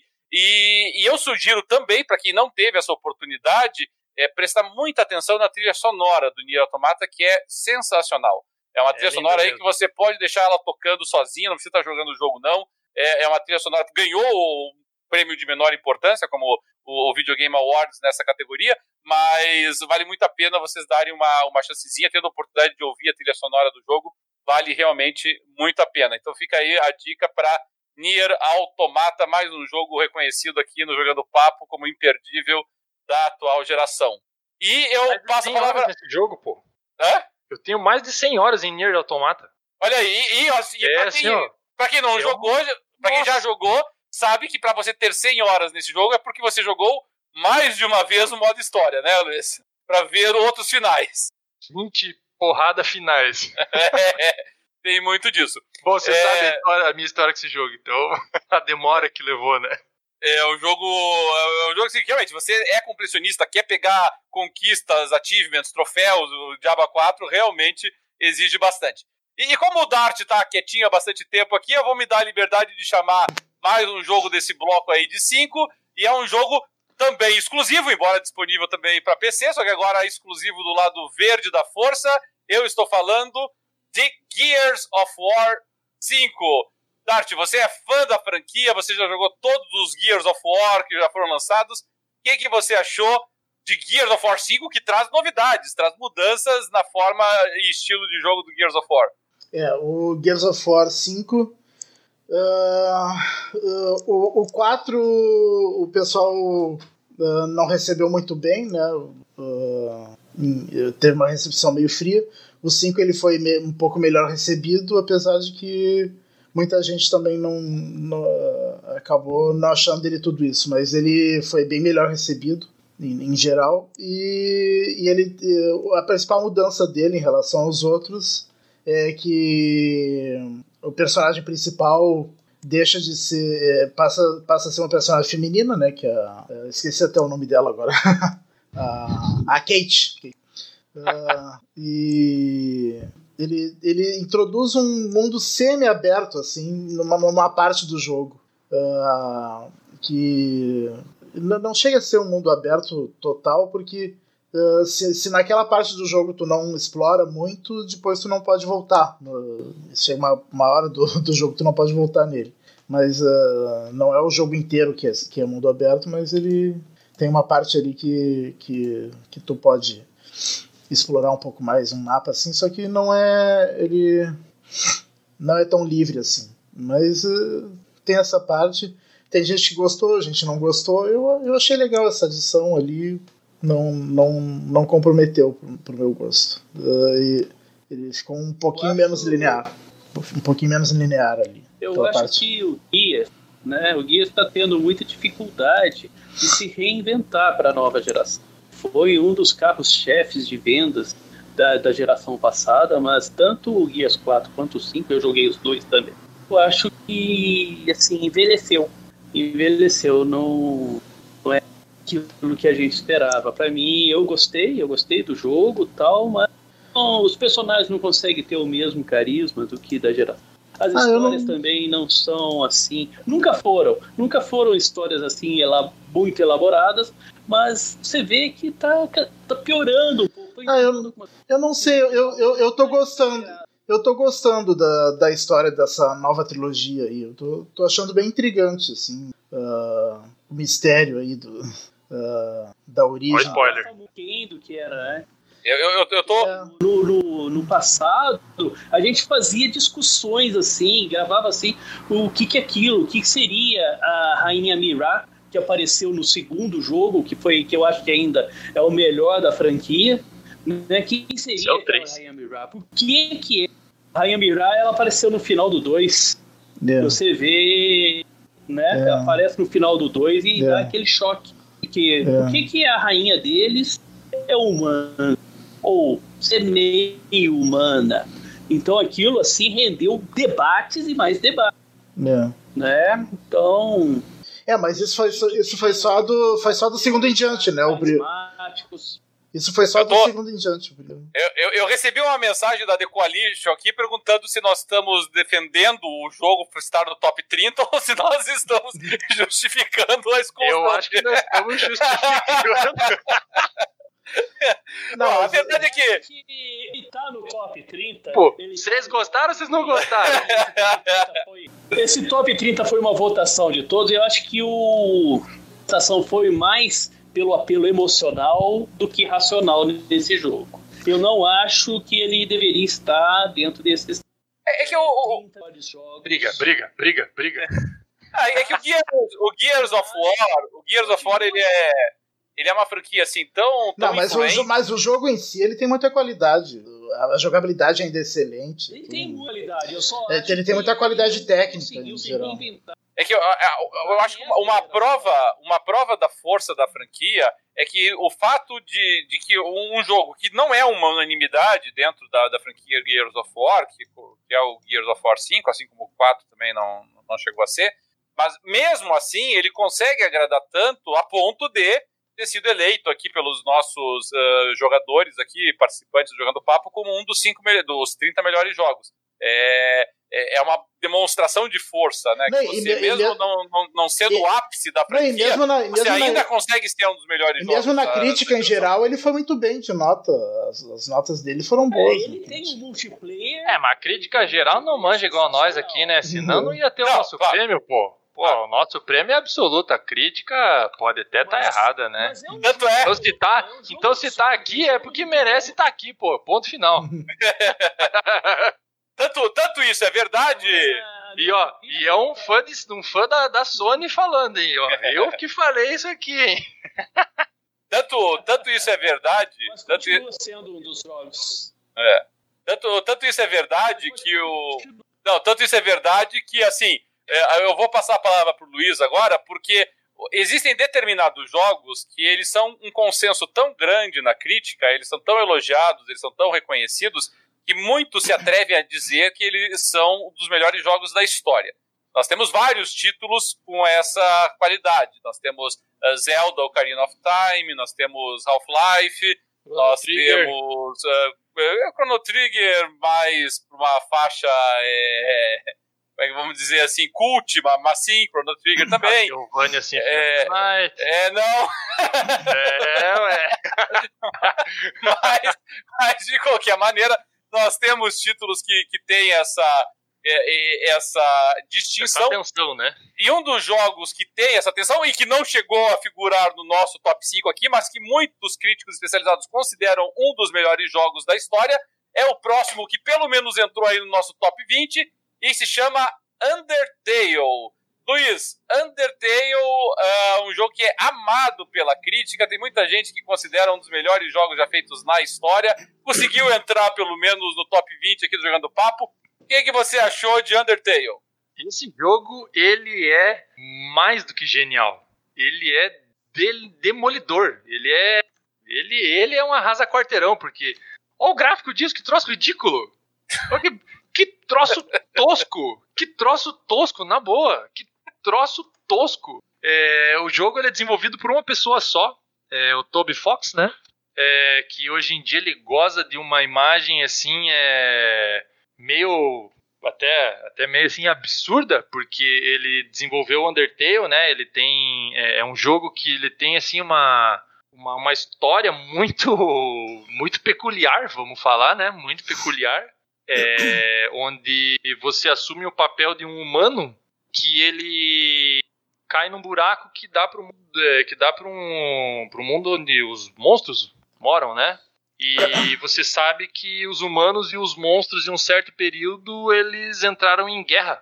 E você cai nesse mundo deles e vai se aventurando, conhecendo personagens assim, no mínimo hilários e cativantes, é, como o Sans, que é o mais famoso, né, da, da, da franquia toda, é, como a Alphys, a Undyne, né, e você você tem vários, assim, uma, uma coisa que ele se destaca é que você pode jogar ele de várias formas, né? Na realidade, você pode jogar ele de três formas distintas, né? É, e essas formas, a forma com a qual você vai jogar o jogo, ele vai determinar que tipo de fim você vai, você vai ter no jogo, né? Sendo o final pacifista, que a gente chama, o, aí o final neutro e o final do satanás, né? O final aí, assim, sendo o final pacifista, você todos os inimigos que você encontra, você tem a opção de lutar e achar uma maneira de perdoar ele, de deixar ele ir embora, né? E se você não mata nenhum inimigo no jogo, durante o jogo, você faz o final pacifista, né? E a história, a história e como os personagens do, desse mundo dos monstros, ele, é, eles é, muda de acordo com o final, né? Aí você tem o final neutro, onde você, ah, mata uns aqui, perdoa uns ali e tal.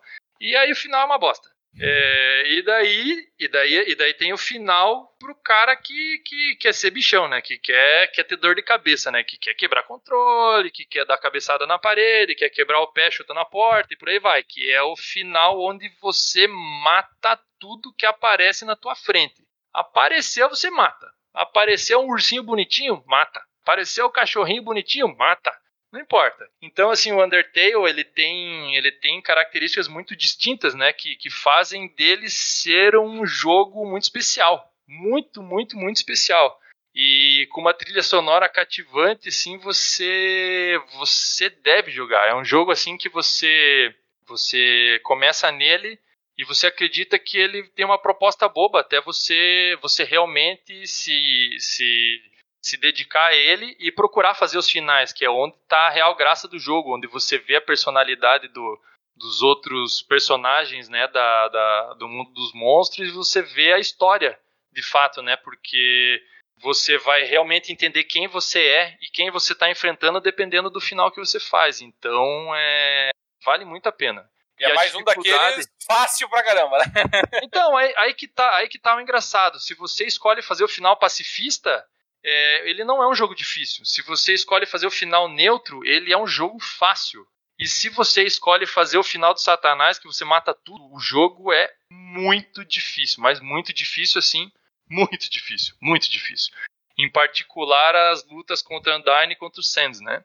É, que se você, se o pessoal tiver curiosidade, coloca no YouTube a luta contra o Sands aí Tipo, você vai ter mais ou menos uma ideia de como é. E, inclusive a, a música. Está sendo transmitida agora, inclusive. É, aqui está sendo transmitida agora, é verdade.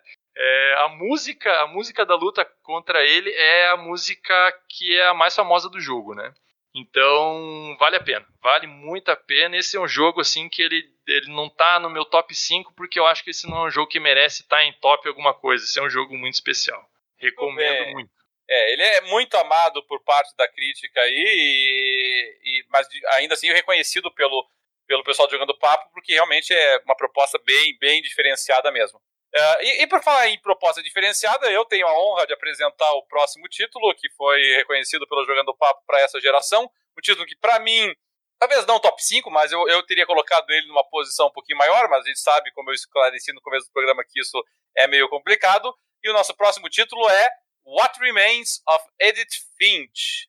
É, What Remains ele é um título dentro de um gênero que ficou muito conhecido na atual geração, que é o, o sistema de Walking Simulator, os simuladores de caminhada, que nós assim chamamos. Existem dezenas de simuladores de caminhadas disponíveis no mercado, é um gênero que se popularizou bastante nessa última década. Uh, e quando você vai jogar What Remains of Edith Finch, você pensa uh, que é só mais um simulador de caminhada como todos os outros. E não é. Uh, o, o, o, Alexandre mais cedo falou aí sobre a questão dos jogos longos, né? Que o problema dos jogos longos é que é só quando eles são ruins. E o What Remains é um jogo curto, é um jogo relativamente curto. E, e essa é talvez a única coisa negativa que eu possa falar dele.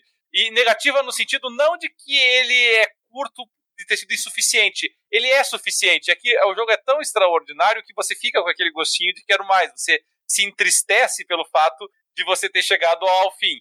O, o What Remains, ele ele se diferencia dos outros walking simulators porque a esmagadora maioria dos simuladores de caminhada, eles são precisamente isso, eles são jogos no qual você assume o papel de um personagem que transita pelo ambiente e à medida que vai transitando pelo ambiente, ele interage com alguns objetos, na maioria das vezes fica quase que um pixel hunt, né? Você fica procurando por objetos que são interativos e através da interação com esses objetos a história se desenvolve.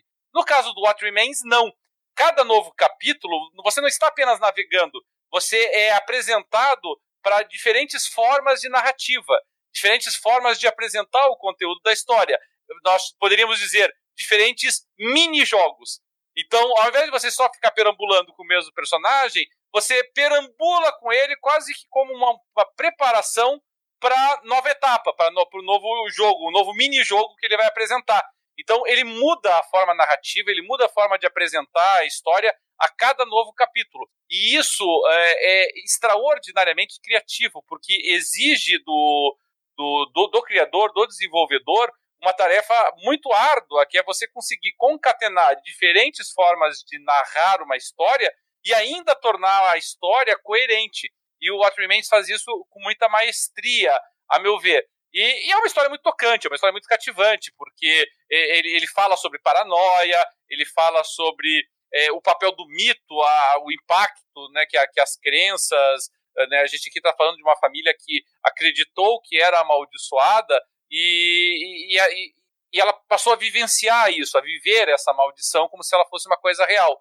E, e você tem o papel daí de rever o que aconteceu com essa família na história dela. Ela é uma história muito tocante também. Então é, é um jogo que felizmente ele está para várias plataformas, inclusive para o Switch mais recentemente, e, e, vale muito a pena dar uma chance para ele. É realmente um jogo curto, você vai terminar ele aí em 4 horas, 4 horas e pouquinho, sem muita dificuldade.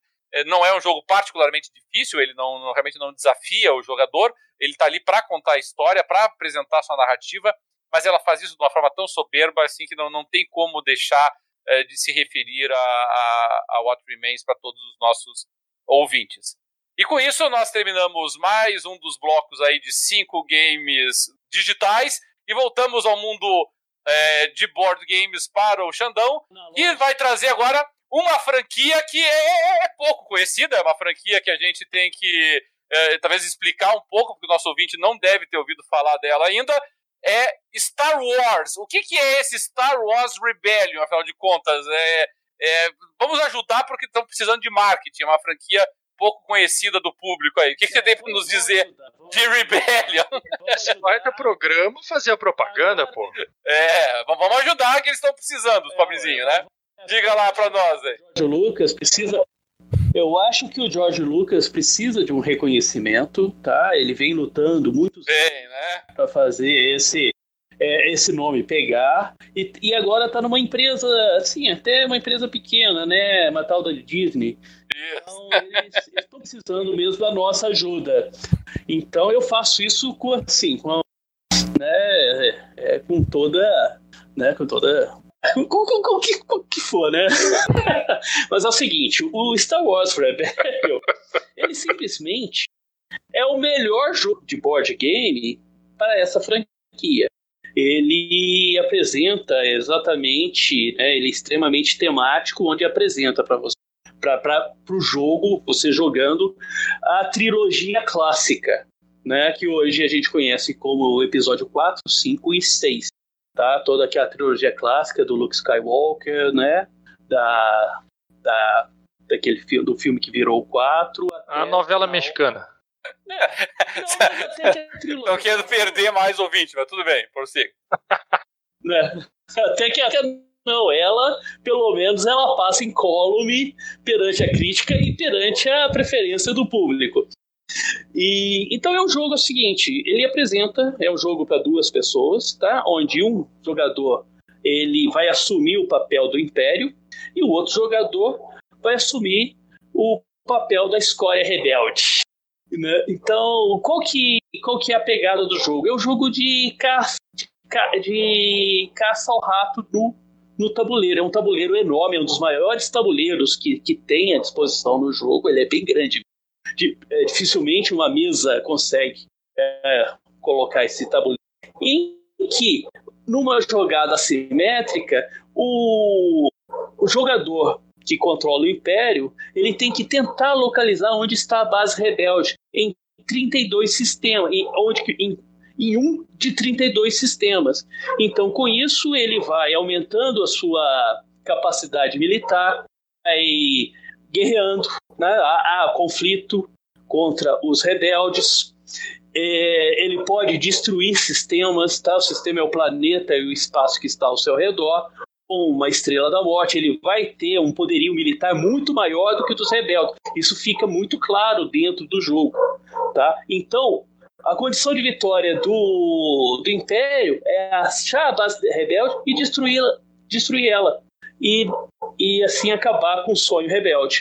Já para o outro lado, com, com, com os rebeldes, uh, eles têm que sobreviver determinado uh, tempo de jogo e ali ele vai fazendo as suas missões em determinados sistemas, já que o poderio militar ele pode ganhar algumas, algum, algumas batalhas, mas não seria o, o, a finalidade dele, seria mais para tentar conter o avanço do império. Então, assim, ele fazendo é, objetivos, cumprindo objetivos que vão aparecendo ele com, conforme o jogo, e esses objetivos todos assim representando a, a história o, do, da, da, dessa trilogia clássica, né? E você ainda podendo, podendo é, até recontar ela de forma diferente conforme esse jogo. Você vai tentar sobreviver fazendo assim a, a, os objetivos. E os objetivos tem, estabelece, assim que você faz, uma redução do tempo do jogo. Então, dentro de um determinado tempo do jogo, o Império tenta localizar a base rebelde e destruí-la, e do outro lado, o, os rebeldes eles têm que sobreviver até esse, esse tempo chegar e ele consegue com os objetivos reduzir o tempo do jogo. Então, o que é ali que tem no, na, na trilha de, de rodadas são 16. Então você consegue reduzindo. Então os jogos geralmente, na média, acabam entre o décimo ou nono ou nona rodada. Então é um jogo assim sensacional. É um jogo também demorado, tá? Uma partida dura em torno de umas quatro horas, mas é, é daquele jogo em que o tempo também não é problema, tá? Tempo é problema para jogo ruim, tá? Então, mais do que recomendado para quem gosta dessa trilogia. É fantástico. E aqui tem um batalhão de fãs ainda por cima, né? O pessoal que não teve a oportunidade de ver essa adaptação do Star Wars aí para board games tem essa super dica aí que nós estamos dando. Voltando para o universo de games digitais, eu mantenho a palavra comigo mesmo agora, para a gente falar de uma outra franquia para lá de conhecida, tão conhecida que já lançou quase duas dezenas de títulos desde a geração passada. Eu estou falando de Assassin's Creed e especificamente eleito pelo Jogando Papo Assassin's Creed Odyssey.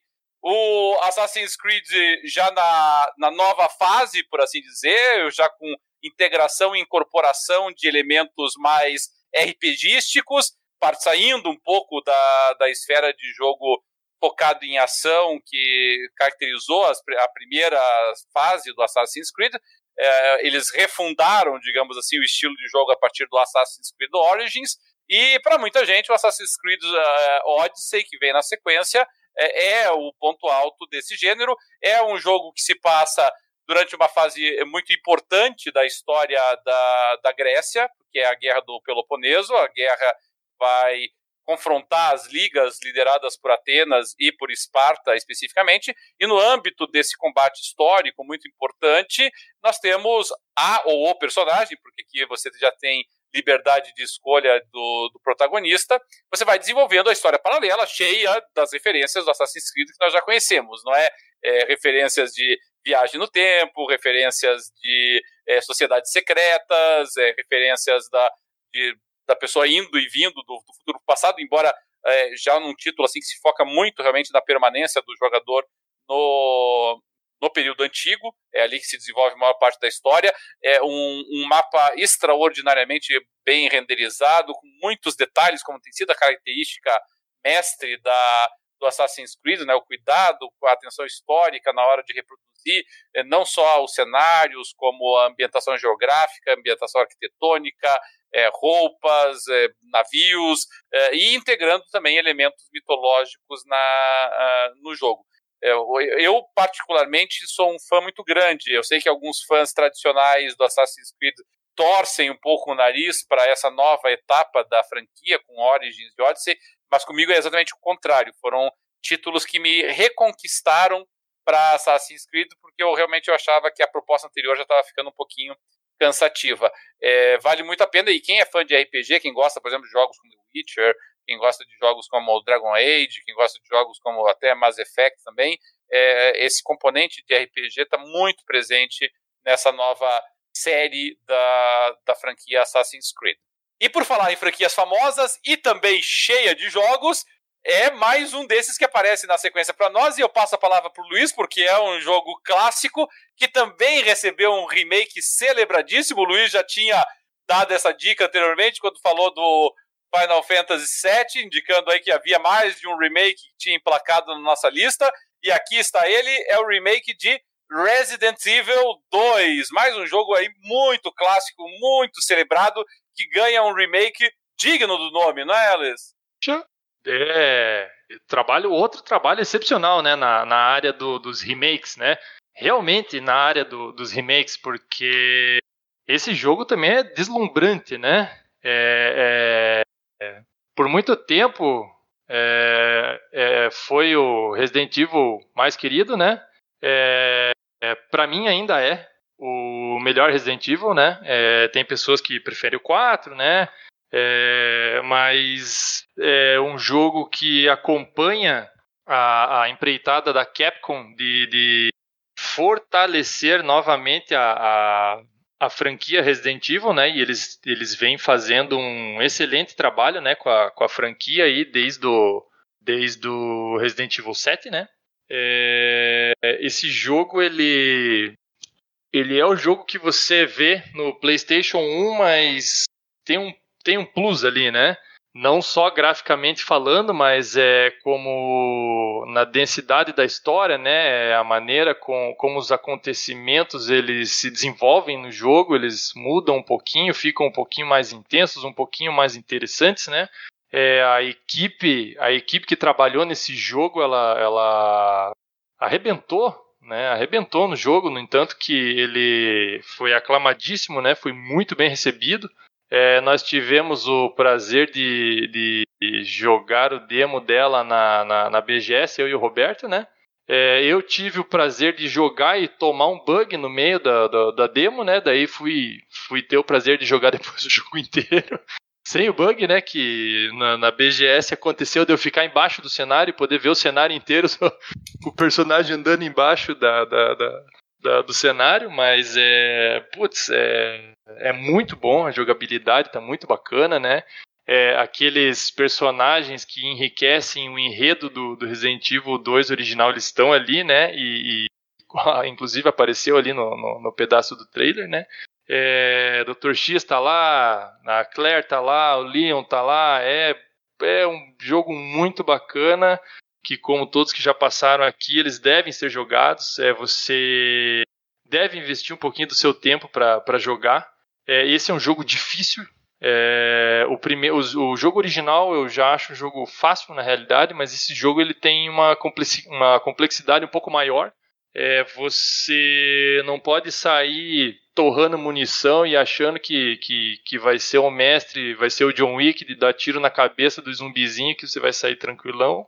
É um jogo que é um pouquinho mais difícil, né? Ele vai exigir um pouquinho mais de cuidado, é, é, mais atenção, mas poxa, você vai se divertir demais. Vale muito a pena jogar. É, é ó concurso esse jogo aí, vale muito a pena.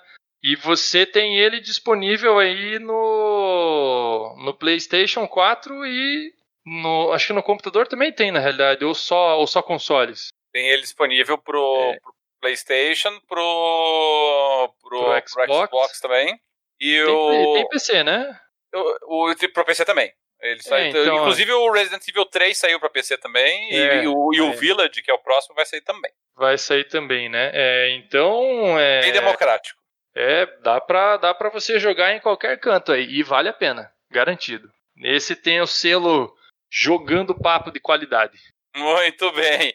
É isso aí. É, puxando a palavra agora para o Dart, que está quietinho já faz um tempo ali, vamos botar ele para trabalhar junto conosco.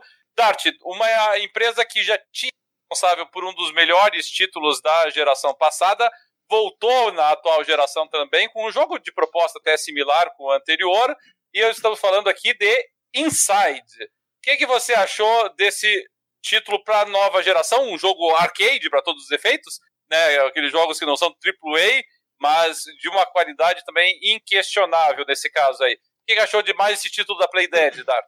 É, eu achei ele eh, sensacional. Ele é da mesma empresa que fez o Limbo, né? Uhum. Uh, e ele segue. Ele é, ele é basicamente uh, bem similar à, à, linha dele. É de, é de evolução lateral, né? É meio de plataforma, assim, como que tu Tu tem que eh, em cada fase tem que para conseguir evoluir tu seguir na, na história tem que uh, uh, se uh, tem que fazer alguns puzzles né tem que resolver alguns puzzles para conseguir seguir e ele é, é bem similar ao, ao limbo ele ele dá para ver que eles tiveram bem mais dinheiro dessa vez né ele tá bem mais Tem mais cores, né? não, não, não só pelo fato de ter, ter um pouco de mais cores, ele tá. Tá a arte dele tá, tá mais bonita, ele tá, tá mais elaborado o jogo mesmo. Tá? E, mas é, é muito interessante a, a, jogabilidade toda dele. O desfecho do jogo eu acho, é, bem, no mínimo, bem, curioso, bem, né? Bem bizarro, né? Bem, bizarro, né? Você olha é, e fala, pô, é. beleza, hein? O que aconteceu? Talvez, talvez, a história não, não, seja tão tocante como a do Limbo, né? Mas, mas, mas o jogo é muito bom. É, e é mais um título que não, não classifica propriamente como AAA e, e comprova que os jogos. Não sei se da Playdead ainda dá pra gente chamar de independente, mas, mas que demonstra assim, que jogos eh, sem grandes pretensões orçamentárias é, eles têm condições plenas de serem jogos inesquecíveis. E, uh, e o Inside é mais um desses que se soma a essa longa categoria de games que, e que tem essa distinção né, de, de conseguir ser um jogo extraordinário, mesmo que dentro de de limitações da, da, da sua proposta.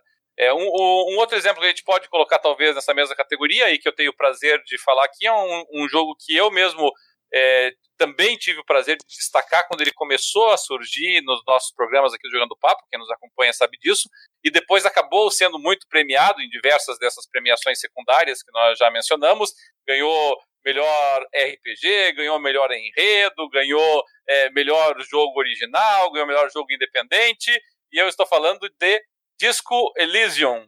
Uh, Disco Elysium, é, ele tem muitas qualidades que até o tempo que, de, que do nosso programa aqui, para a gente dedicar a todos os games, não permite que eu, uh, que eu vença. Eu gostaria de destacar um dos principais para mim, que é o fato de que ele realmente renova a forma como nós enxergamos jogos de RPG.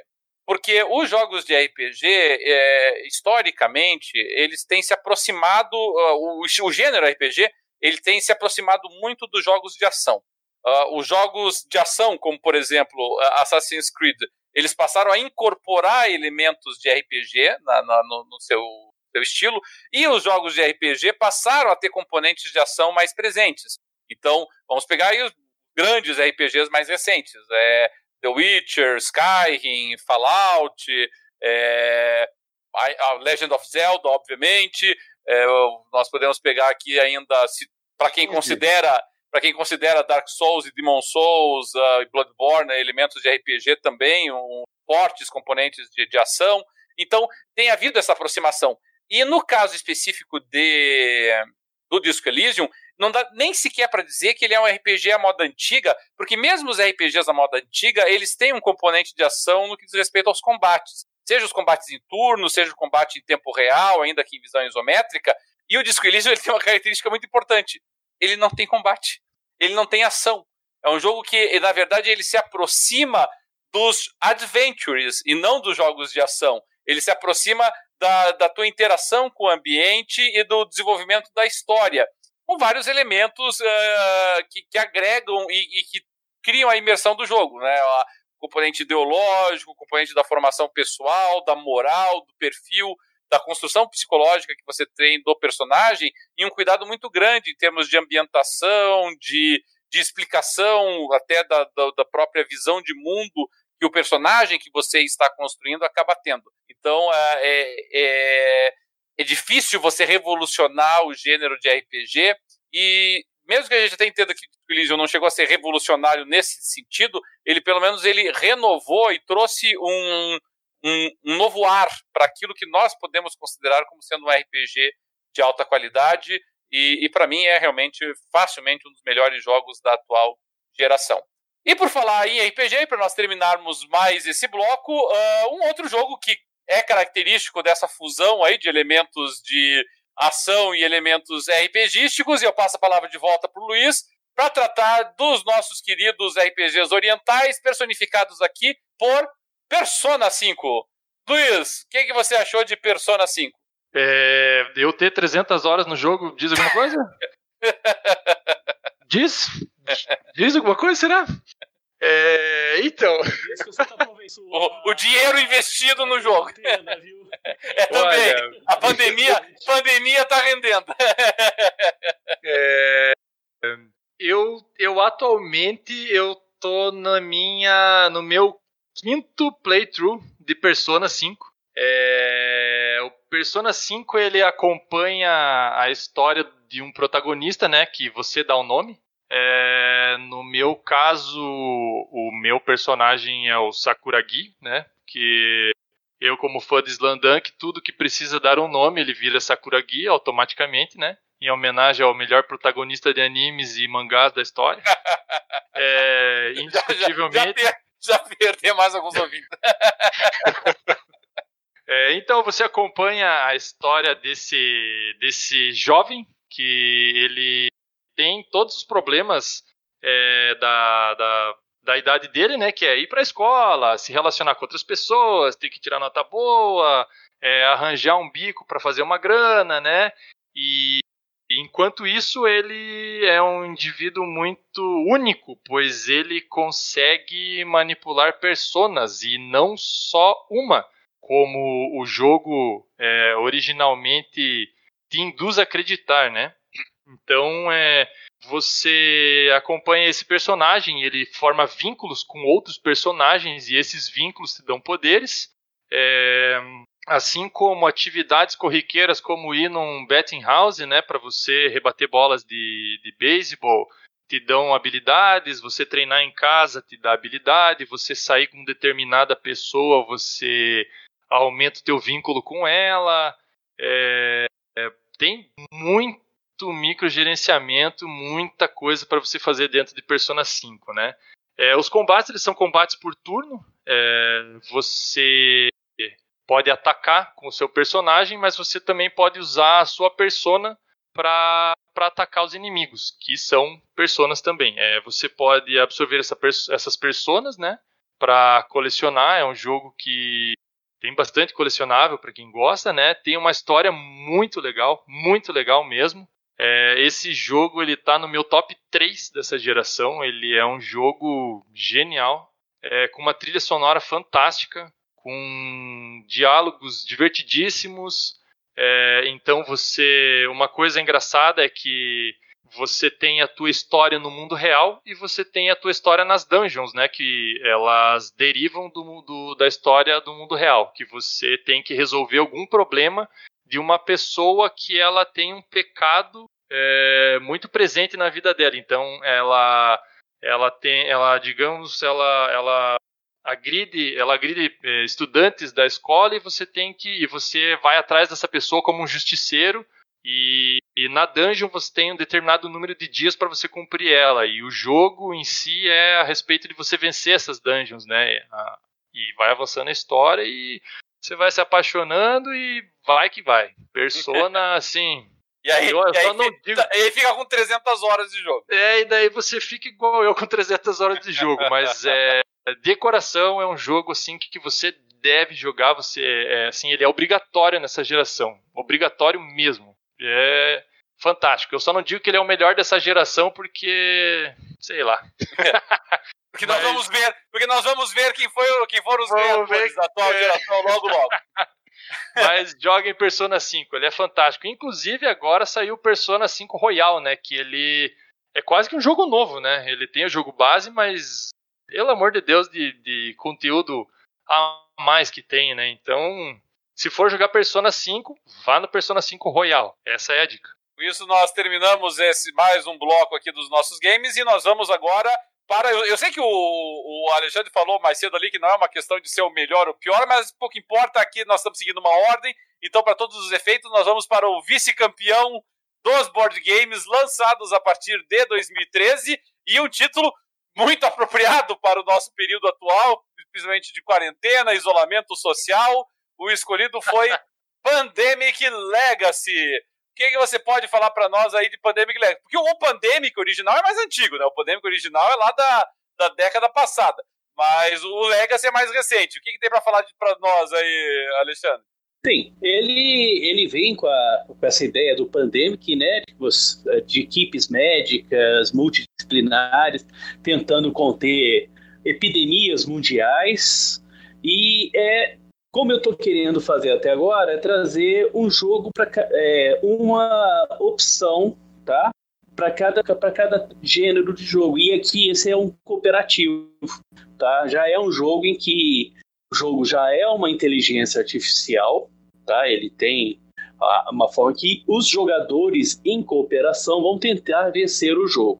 Mas qual que é a diferença dele para Pandemic normal, é só mais um jogo tal. Ele é um remaster. Praticamente ele não é um remaster, ele não é. Falar em, em jogo não dá, né? é, reimplementação. Mas o que ele traz de novo, não foi bem ele que criou, tá? Não foi o primeiro jogo a conter, mas é o jogo que mais é, ficou famoso por um sistema que se chama Legacy, por uma ideia de jogo Legacy. Então, quando você tem um jogo, que nem eu tenho vários aqui, a ideia é que você vai pegar esse jogo e vai ter, vai poder jogar esse jogo várias vezes, quantas for. O jogo não se consome em si, tá? O Legacy, pelo contrário, não. Ele vai te passar uma história única, tá? onde as suas decisões, e é por isso que é Legacy de legado, onde as suas decisões não podem voltar atrás. Você tomou uma decisão nesse jogo, ela é definitiva e ela vai influenciar o jogo é, até a sua última a, a, sua última sessão de jogos. Então você tem dentro do, do Pandemics uma previsão de 12 a 24 jogos. 12 a 24 partidas em que o jogo vai se transformando conforme as, as, decisões que você toma. E muita gente torceu o nariz, uma vez que, quando você, de repente, um personagem que você está controlando morre, fala, você pode rasgar, você nunca mais vai precisar dessa carta no jogo. E não tem como rejogar ele, porque as decisões você vai colando adesivos, você vai rasgando cartas, você vai modificando o jogo por todas essas partidas. Então a grande pegada desse jogo é essa história única e é única mesmo porque você em, em, vários grupos vão ter histórias diferentes com a, mesmo, com, mesma, com a mesma caixa, conforme as suas decisões e conforme o seu êxito durante o jogo.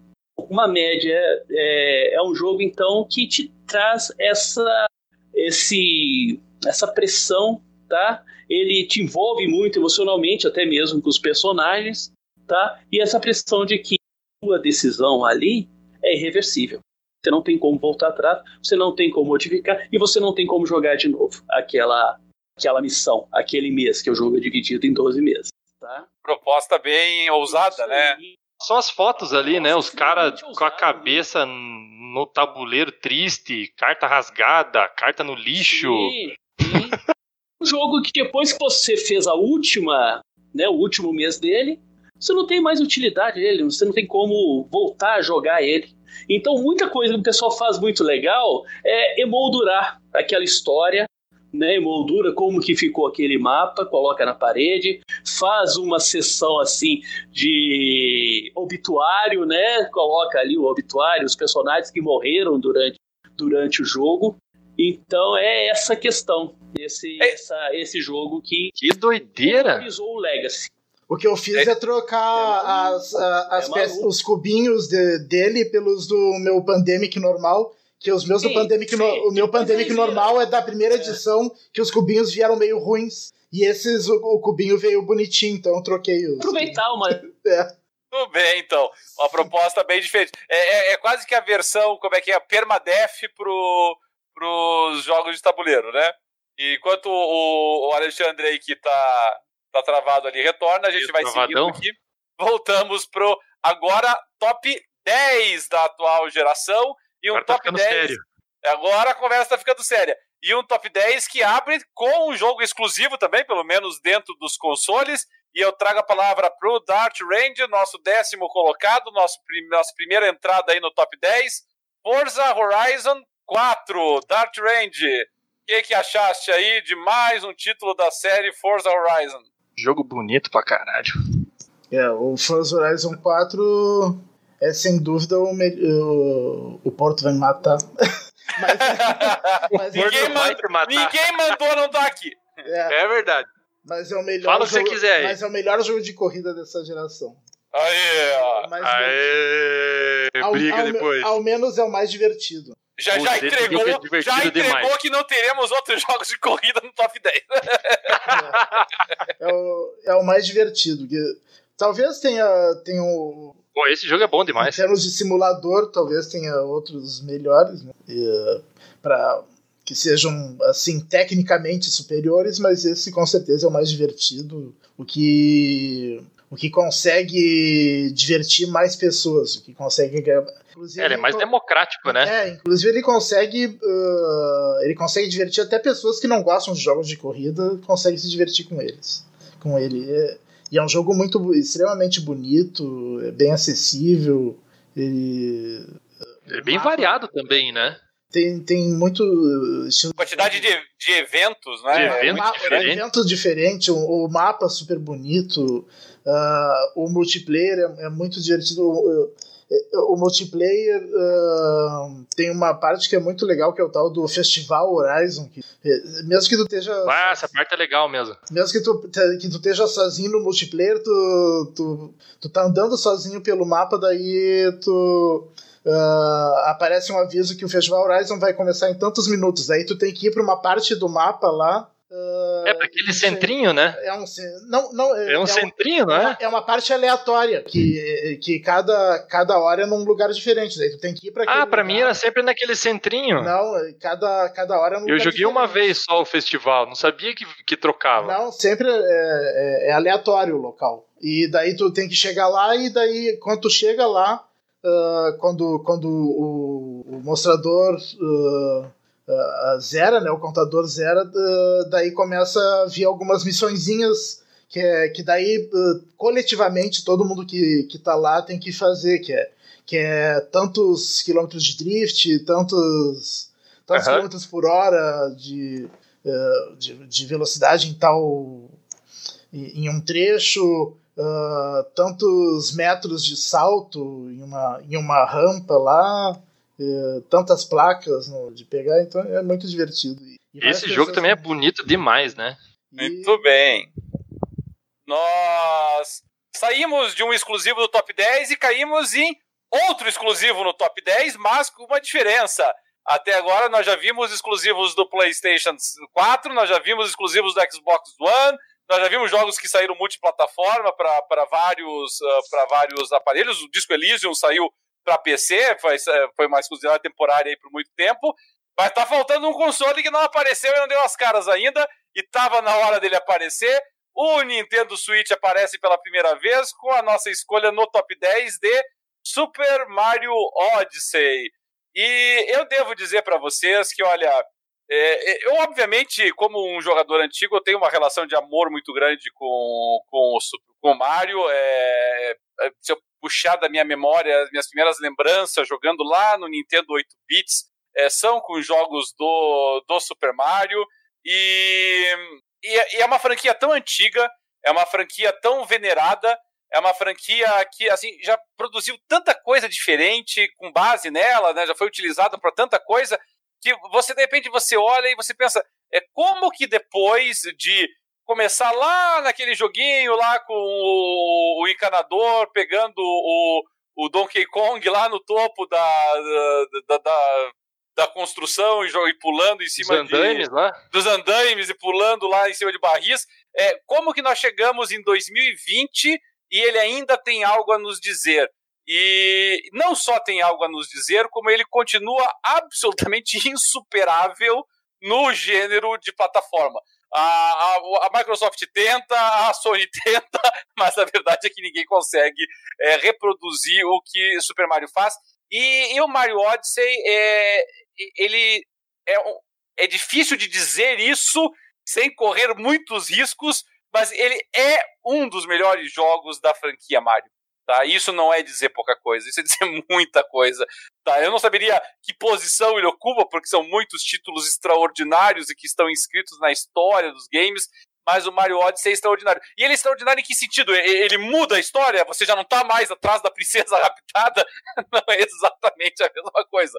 Mas assim, é, eles são tantos componentes de jogo, eles são tantos mini-jogos inseridos dentro do próprio game, eles são tantas homenagens a essa franquia, e tem tanta coisa para ser homenageada nessa franquia, é, são tantos elementos que ele coloca para o jogador, são tantas alternativas. Imagina, um jogo de plataforma que dá alternativas e opções de estratégia para que o jogador consiga cumprir os objetivos dele.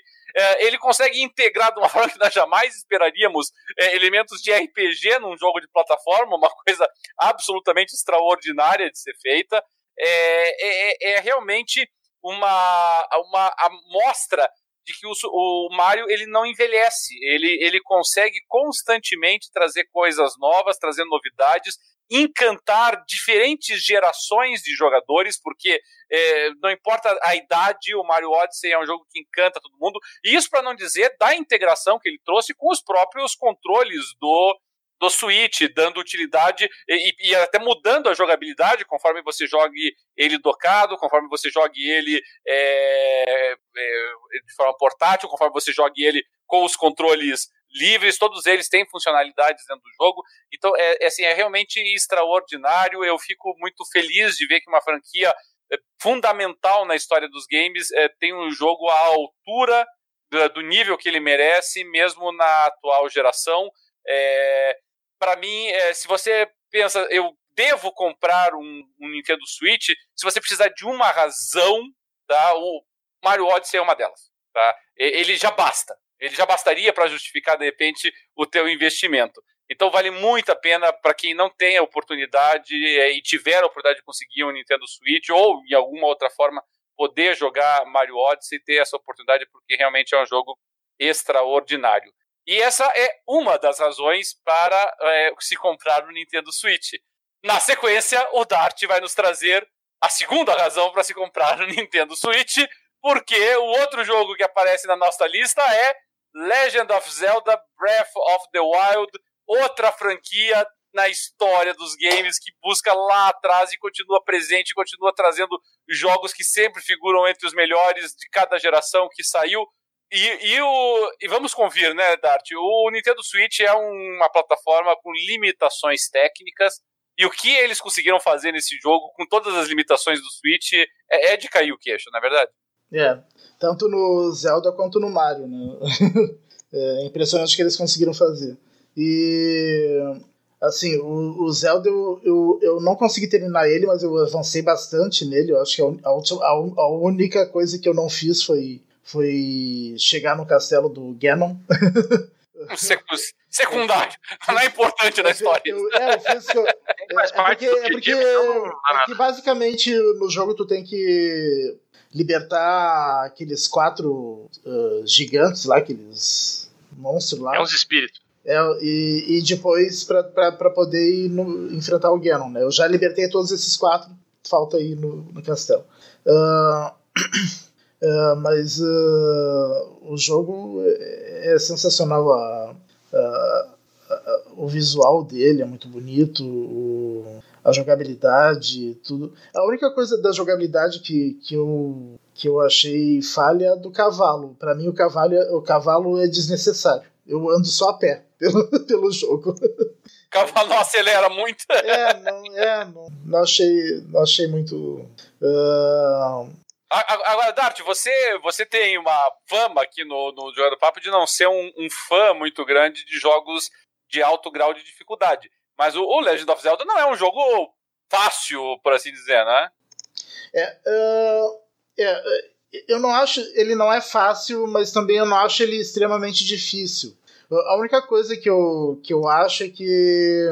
Por exemplo, o, o motivo que eu não fui no castelo do Ganon ainda é que os monstros que tem para chegar até lá são bem. Uh, são bem uh, fortes e o, e o Link ainda não tá muito forte para eu chegar lá, então eu morreria muito para chegar lá. E para eu fortalecer o Link, eu teria que eu tenho que fortalecer bastante ele. Para fortalecer, esse, essa é a minha única uh, crítica ao jogo. Para fortalecer, tem que fazer os shrines, que é aquelas uh, aqueles templos, né? E isso, e essa parte eu acho meio repetitiva e meio chatinha do, do jogo. Tem que, tem que achar os shrines, daí fazer cada quatro shrines que tu faz, que daí tu aumenta um pedacinho do coração ou um pouco da estamina. E, e, essa parte eu acho meio sacal, e daí eu não tive mais saco de, de ficar procurando mais shrines e, e parei do jogo por causa disso. Mas ele não é extremamente difícil, não. Dá para terminar assim. É só porque eu não tive mais paciência. Então, não apenas uma, mas duas ótimas, boas razões para quem não teve a oportunidade de pegar o Nintendo Switch o faça. É... Infe... Infelizmente, mas... o preço aqui no Brasil não colabora, né, Dart? É, esse é o problema mesmo. Mas, uh, mas assim, o, o, problema é que o Nintendo Switch, depois de jogar bastante o Zelda e, bastante, e, e o Mario, ele ficou meio encostado aqui em casa. Eu não, não joguei praticamente mais nada nele. Então, de acordo com o Dart, são duas importantes e únicas razões para você jogar o Switch. É. É porque ele tem vários outros jogos bons e tal, mas são jogos que, que são multiplataforma, daí eu, eu prefiro jogar nos outros jogos, nos outros consoles que são versões melhores dos jogos, né? Porque são consoles mais poderosos que. E se tinha algum nintendista, ele já parou desse de, de, ah, parou programa. É. É, bom, Luiz, aproveitando aí o teu, a tua intervenção aí, assim, a gente já destacou a importância do Jogando Papa Awards como uma, uma forma, uma plataforma para alavancar é, franquias novas que estão tentando se firmar, né? Já destacamos aí essa, é, essa tal de, papel de Star... vital, né? É, essa tal de Star Wars aí, nós tivemos essa oportunidade é, destacar aí Assassin's Creed, né, Mario, o pessoal aí talvez não conheça, aí teve a oportunidade agora de conhecer esse jogo. E, e, e, e no top 10, então, né, os holofotes estão muito mais fortes. E aí eu gostaria que você e tratasse nossa também. opinião dá tudo por esses jogos, né? Eles... Top Alguns, 10. Né? Top 10. E aí eu gostaria que você falasse também de mais uma franquia aí com um personagem ainda um pouquinho desconhecido, mas que talvez tenha tudo para estourar. O que, que você achou do tal do Spider-Man pro PlayStation. Mais um jogo exclusivo dando as caras aí no top 10. Aí tá aí um personagem que eu tava pensando esses dias que ele podia ser um pouco mais famoso mesmo. É, né? A gente tá, é, tá precisando dessa nossa colaboração. Você vê que até nesse jogo, é, eu achei curioso que assim, eles até deram uma roupa um pouquinho diferente para ele para ver se, se. Porque acho que aquela, aquela original deles não, não tava chamando a atenção. Não, né? né? É, então. Marvel né? Spider-Man, né? Se chama atenção. É. É, putz, é mais um jogaço, né? É, esse é um jogo da Insomaniac, né? Uhum. Famoso, é, a empresa que fez o Ratchet Clank, né? É, então eles vieram com essa, com essa novidade, né? De, de fazer um jogo do Homem-Aranha como ele merecia, né? E, e, realmente esse é um jogo como o Homem-Aranha merecia mesmo. É, ele essa essa frase ela deve ser levada bem a sério porque é exatamente o que esse jogo é. Ele é lindo, ele é lindo. E se alguma vez uma pessoa já pegou, um, principalmente um fã do Homem-Aranha, né? Pegou se, se, se, é, se imaginando como seria, né? É, é, é, só ver, é, só, é só ver esse jogo. Porque ele é perfeito na captura do que seria uma aventura do Homem-Aranha nos videogames. É, eu imagino que eu, eu posso estar errado, mas a última grande aventura do Homem-Aranha que teve alguma notoriedade entre os fãs, né, foi o Spider-Man 1 e 2 do PlayStation 1, é, que foram os jogos assim que o pessoal que teve uma aceitação boa, mas aqueles jogos, né, é, pela época, claro, eram jogos limitados comparados com esse aí, que esse aí ele é lindo, ele é lindo.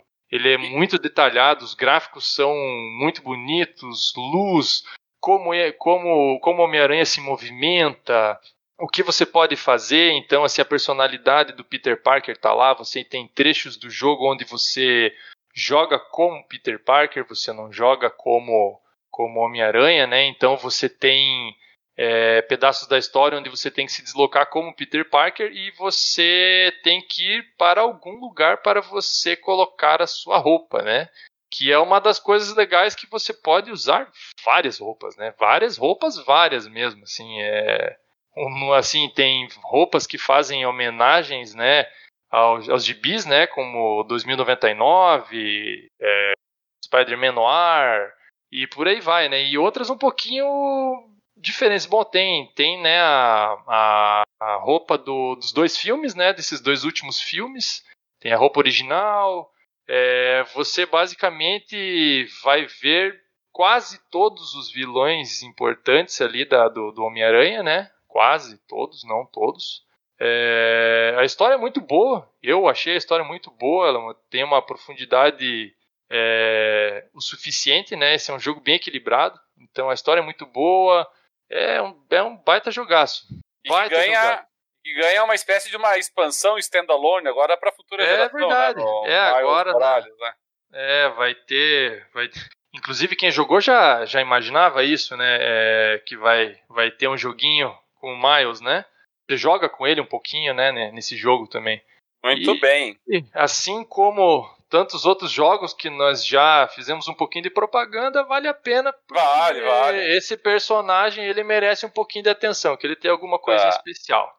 Tá precisando mesmo. Tá precisando, né? e para nós, e para nós encerrarmos esse bloco aqui e já irmos para a reta final aí do nosso pro nosso top importantíssimo top 5, uh, ah, um jogo que na verdade fugindo desses outros que nós destacamos é uma franquia nova e uma franquia nova de um estúdio que até então era independente, depois acabou sendo é, adquirido pela Microsoft, pela que é a Ninja Theory, que nos é, premiou, né, que nos é, presenteou com esse espetáculo chamado Hellblade Senua Sacrifice.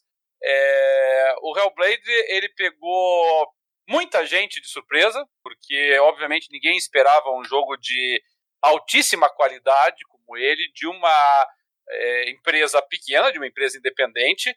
É, a qualidade de captura de feições, de, de, expressões faciais, de emoções da personagem, o nível de qualidade da dublagem, o nível de qualidade é, dos diálogos, dos efeitos sonoros. É um jogo que ele recomenda para ti que você jogue com fone de ouvido e eu ratifico essa recomendação. É outro nível de imersão porque é um jogo que, embora você olhe para ele e imagine que ele se trata de um jogo de ação ou de um jogo de quebra-cabeças, como se fosse o um, um God of War, como se fosse jogos é, de Wreck and Slash que tem esses componentes de ação e solução de quebra-cabeça, uh, ele, na verdade, ele trata de um assunto muito mais profundo que esse, que é o, o assunto de doença mental, de, de problemas de distúrbios psiquiátricos que afligem a personagem, e você só consegue é, vivenciar isso e se colocar no papel da personagem tendo realmente essa imersão sonora que é muito importante para o desenrolar da história do jogo.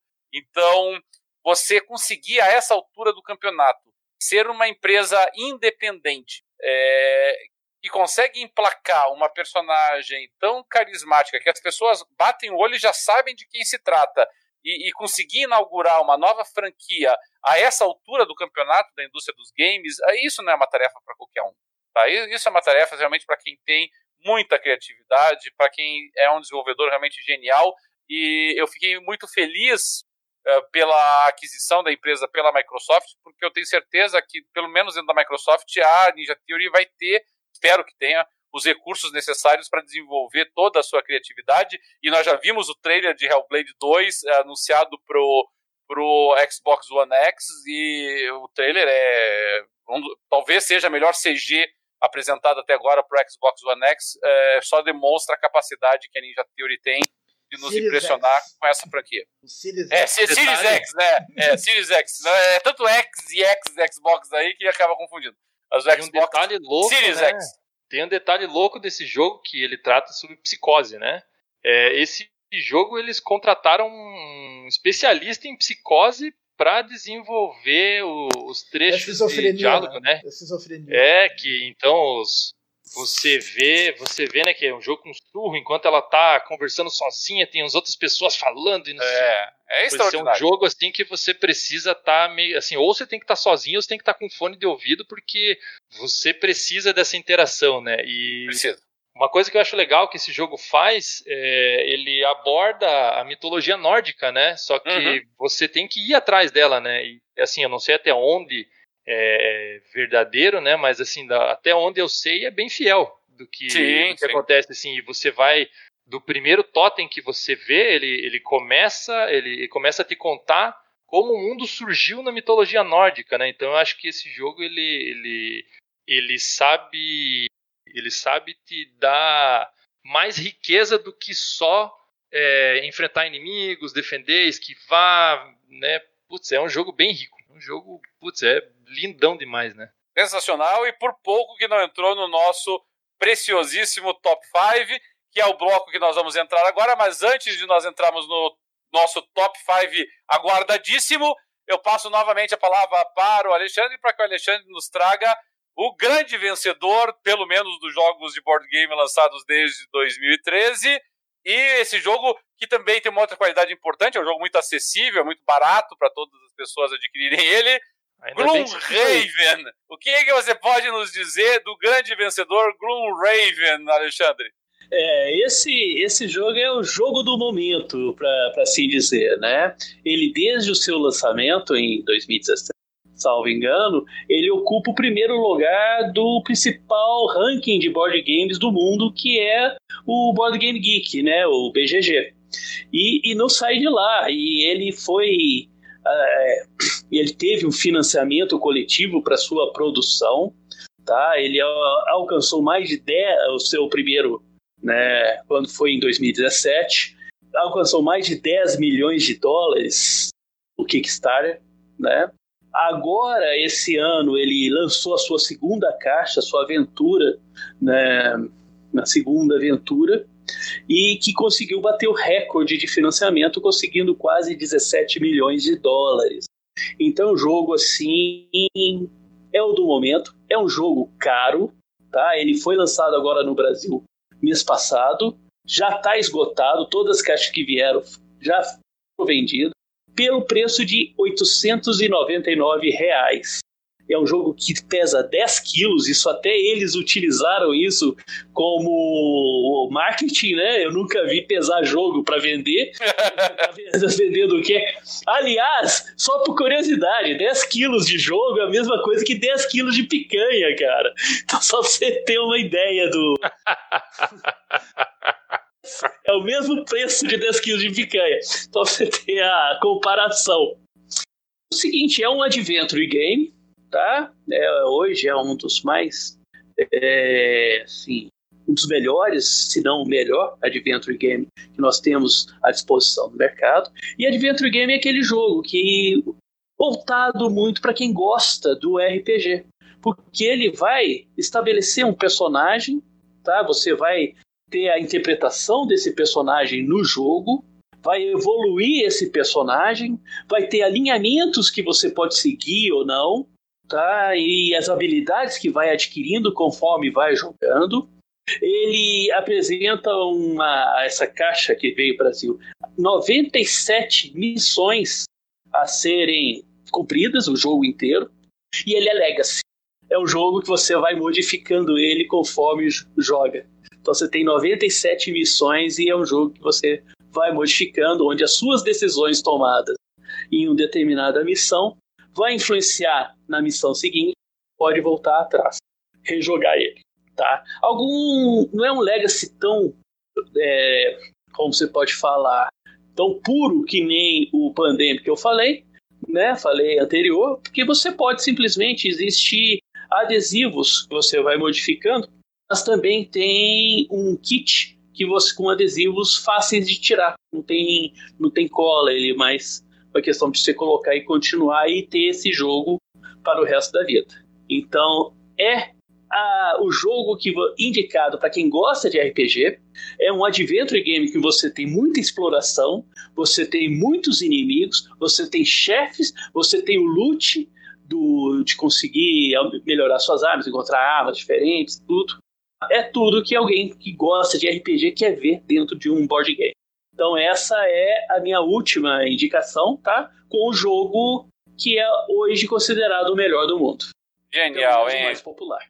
É, e, e, maravilhoso, eu tava vendo algumas imagens dele, as miniaturas, as cartas, é tudo. É, você percebe, demais, né? você percebe o esmero do pessoal que trabalhou, desenvolveu, Sim. quer dizer, é aquele típico financiamento coletivo que não foi só para encher os cofres ou ficar pagando o salário do pessoal. É, realmente eles investiram no jogo e, e, e é isso que traz a confiança, por isso que bateram de novo o recorde quando pediram a, essa confiança outra vez, né? Porque realmente fizeram por merecer. É, é extraordinário. Pena que realmente é, a 900 reais, né? Digamos assim, o, ele é proibitivo para a maior parte das pessoas. É, é o problema de, de, nicho, né? Nicho é caro, não tem escapatória. Se eu não me engano, ele 900 reais foi o valor de lançamento. Ele vai vir por mais agora o próximo pacote, Sim. não é, Alexandre? Sim, provavelmente uma nova remessa que tenha vindo vai. É mais de mil reais. Mil reais, que é o que eles não eles anunciaram a 999. É, né? É, eu lembro da propaganda da Galápagos. Tudo bem. É, E finalmente, e finalmente chegamos no nosso top 5, os 5 melhores jogos da atual geração disponíveis por todas as plataformas, então podem rufar os tambores. Eu já estou vendo aqui o movimento da Agora é hora da briga. É, não, eu, eu, eu, eu tô acompanhando aqui as bolsas da Ásia que estão abrindo agora, que elas estão atentas aqui para o nosso resultado aqui, já estão oscilando um pouquinho, aguardando as nossas, as nossas informações. Então vamos criar alguns milionários no mundo aí ao anunciar o tão esperado top 5 do Jogando Papo. E eu abro essa honra. E aqui, veja, se o, top 30 já era uma dificuldade né, para nós dissermos quem que era melhor do que o outro, no top 5, então, nós estamos em jogos assim cuja qualidade é, é tão estratosférica, é tão extraordinária, é tão inquestionável é, para a esmagadora maioria da, dos jogadores, da crítica, enfim, de todas as pessoas que amam o videogame enquanto arte, que sinceramente pouco importa a posição deles. O que importa é que são jogos que todo fã de videogame tem que experimentar, porque é isso que faz parte da nossa do nosso hobby, é isso que faz parte da nossa da nossa curtição, é poder experimentar essas obras de arte que não surgem a todo momento, né? elas surgem, são poucas em cada uma das gerações. E eu passo a palavra para o Luiz para apresentar o primeiro do nosso top 5, uma franquia conhecida e também exclusiva. Luiz, o primeiro top 5 do Jogo do Papo é Uncharted 4. Me diga aí, você jogou todos os Uncharted, o que, que você achou de Uncharted 4 dentro da uh, série Uncharted, que é uma série para lá de celebrada? É, para mim é o segundo melhor Uncharted, né? É, o 2 é imbatível, né? E o 4 eu acho que ele é tão bem feito quanto, né? É, é onde eu acho que a, a Naughty Dog eles eles bateram no peito e falaram assim, ó, amigão, é, a gente sabe fazer jogo e se faz jogo assim. É, só que agora nós estamos, te, nós estamos te dando o fim de uma história, né? Que é o suposto fim, vamos lá, né? Não vou dizer que nunca mais vão fazer um jogo com, com Nathan Drake, mas o Uncharted 4, ele, a Thief's End, ele já te entrega o, que você pode esperar do fim do jogo, né? É, ele, ele é um jogo que ele vai e volta, né, na, na no tempo para abordar aspectos que influenciam o que está acontecendo no presente, né? É, ele mostra o, o Drake é, quanto jovem, né? É, junto com o seu irmão Sam. E depois mostra eles no, no presente, né? Na, nas, em mais uma empreitada, é, em mais uma empreitada a lá Indiana Jones, é, nada, nada normal, né? Eldorado, negócio é, né, super abordado em tudo que é, é filme e livros e por aí vai. E o Uncharted é, é a franquia perfeita para esse tipo né, de, de, de cenário. E a Naughty Dog ela evoluiu muito, né, desde o primeiro Uncharted, né, onde nós tínhamos um jogo, um bom jogo de, de aventura, né, é, mas nada demais para um segundo jogo que é uma obra de arte, na minha opinião, um jogo excelente, né. Para um terceiro jogo não tão bom, mas é, de padrões é, aceitáveis, né, para esse último jogo que ele é muito, muito bom, né, que ele, ele foi usado por muito tempo, né, como propaganda do, do PlayStation 4, né, como futuro, né, como, como seria é, usar, o, o que o console aguenta, o que ele pode, né, então você vê é, desde a movimentação do, do Drake, como está aparecendo inclusive ali na, na no, no, trailer, ele se movimentando entre o, o, o, povo, né, o público ali, que ele tem que desviar e tal, tem uma, uma mecânica de impacto né, com as pessoas da rua, para aquelas é, perseguições fantásticas, né, e, e agora cada vez mais exageradas, né. Então, tudo que, tudo que um fã de, de, de Uncharted quer é, ele vai encontrar e vai encontrar um pouco mais, né? Então, é, os tiroteios vai, vão estar tá lá, um, pouco de, um pouco de, de sessões de, de, stealth, né? Que tem um, um leve componente de stealth, né? No, no, nos jogos do, do Uncharted, é, que foram incluídos no segundo, né? E, e no quarto eles vêm também, é, fazem parte da jogabilidade. E é um jogo muito bonito, né? Muito, muito bonito. É, Eu acho que talvez graficamente ele se destaque muito mais do que propriamente como jogo, né? É divertidíssimo, divertidíssimo. É, surpreendentemente, esse é o jogo que eu menos joguei da, da franquia. Não, o 3 eu joguei menos, né? Mas esse aí tá na cola, que eu também joguei bem pouco pra voltar para terminar ele e platinar, porque esse é um jogo que merece atenção. Ele é muito bom, muito bom mesmo. E merece estar tá onde ele tá aí no, no top 5, né? É, é uma franquia que é um, um dos vários cartões de visita que, a, que o PlayStation tem. E, e a Sony leva ele muito a sério, porque sabe o tesouro que tem nas mãos. E, e é um jogo realmente extraordinário, né? O nível de qualidade da imagem, realmente física de impacto, realmente é, diversidade de encontros, a, a, ação frenética dele é muito. Uh, é, é, um exemplo para todos os jogos do gênero, né? É, o Uncharted ele é, ele é um jogo, ele é a fundação de um, de um outro jogo famoso da Naughty Dog, que é o The Last of Us, né? Ele, o Last of Us ele usa muito das mecânicas do, do, do Uncharted e outros jogos, inclusive o próprio Rise of Tomb Raider, ele usou bastante, né, do, do, do Uncharted como um eventual é, exemplo de como, é. de como fazer a franquia decolar novamente, né? Porque estava dando certo, né? E, e acho que influenciou vários jogos, né? A, a, a, franquia Uncharted. E o 4, ele, ele merece toda, toda essa atenção, né? Tem que aprender com quem sabe o que está fazendo, né? Essa que é a verdade. É, é muito bem. Não é vergonha nenhuma, né? Pô, nenhuma, pelo contrário. Nenhuma, é, tem que mandar ver. É, é, uma qualidade você reconhecer e aprender com quem está sabendo o que faz, não é verdade? E muito bem, o Uncharted 4 é o primeiro jogo a aparecer no nosso top 5 e o segundo jogo que eu gostaria de destacar no nosso top 5 aqui é outro jogo exclusivo, outro jogo do PlayStation, um jogo que para mim é desde que saiu ele eu sabia que eu estava diante de um jogo que estaria na lista dos melhores jogos de toda a geração, que é Horizon Zero Dawn. Mais um jogo que traz uma franquia nova, traz uma franquia que está se estabelecendo, com uma personagem nova, uma personagem é, muito bem desenvolvida.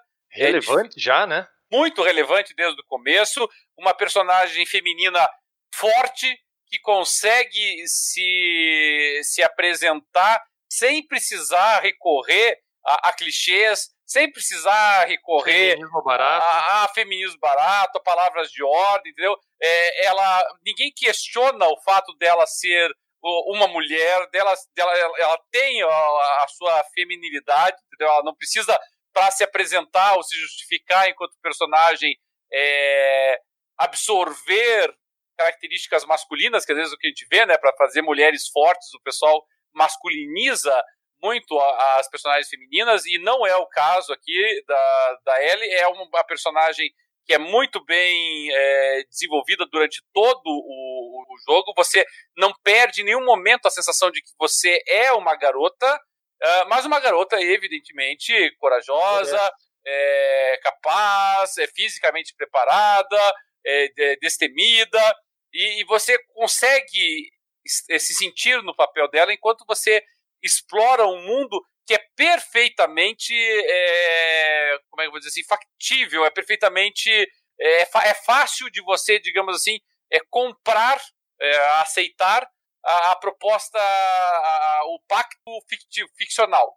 É, todo, toda a história como essa, ela exige que você aceite o pacto ficcional. E quando você fala de ficção científica, como é o caso de Horizon Zero Dawn, às vezes o que o jogo exige de concessão do jogador para compreender o pacto ficcional é muito forte. E, e, isso às vezes estraga a imersão. E no caso de Horizon Zero Dawn, não. É uma história assim que ela está tão bem amarradinha, tão bem contada, que você aceita o pacto ficcional com muita tranquilidade. E isso permite que você, desde o começo, se envolva com a história, se coloque no papel dela, compartilhe dos sofrimentos, das aflições, das dificuldades e realmente se importe com o, o fim da história, sabe? E, você manter esse interesse do jogador durante toda a partida, durante todo o jogo, já é um desafio extraordinário. Some-se a isso é, um sistema de combate muito inovador, muito interessante, principalmente com as máquinas maiores, uh, em que realmente muda a dinâmica de combate de acordo com a forma como você se comporta, de acordo com o que você atinge da máquina, de acordo com as peças que você quebra, de acordo com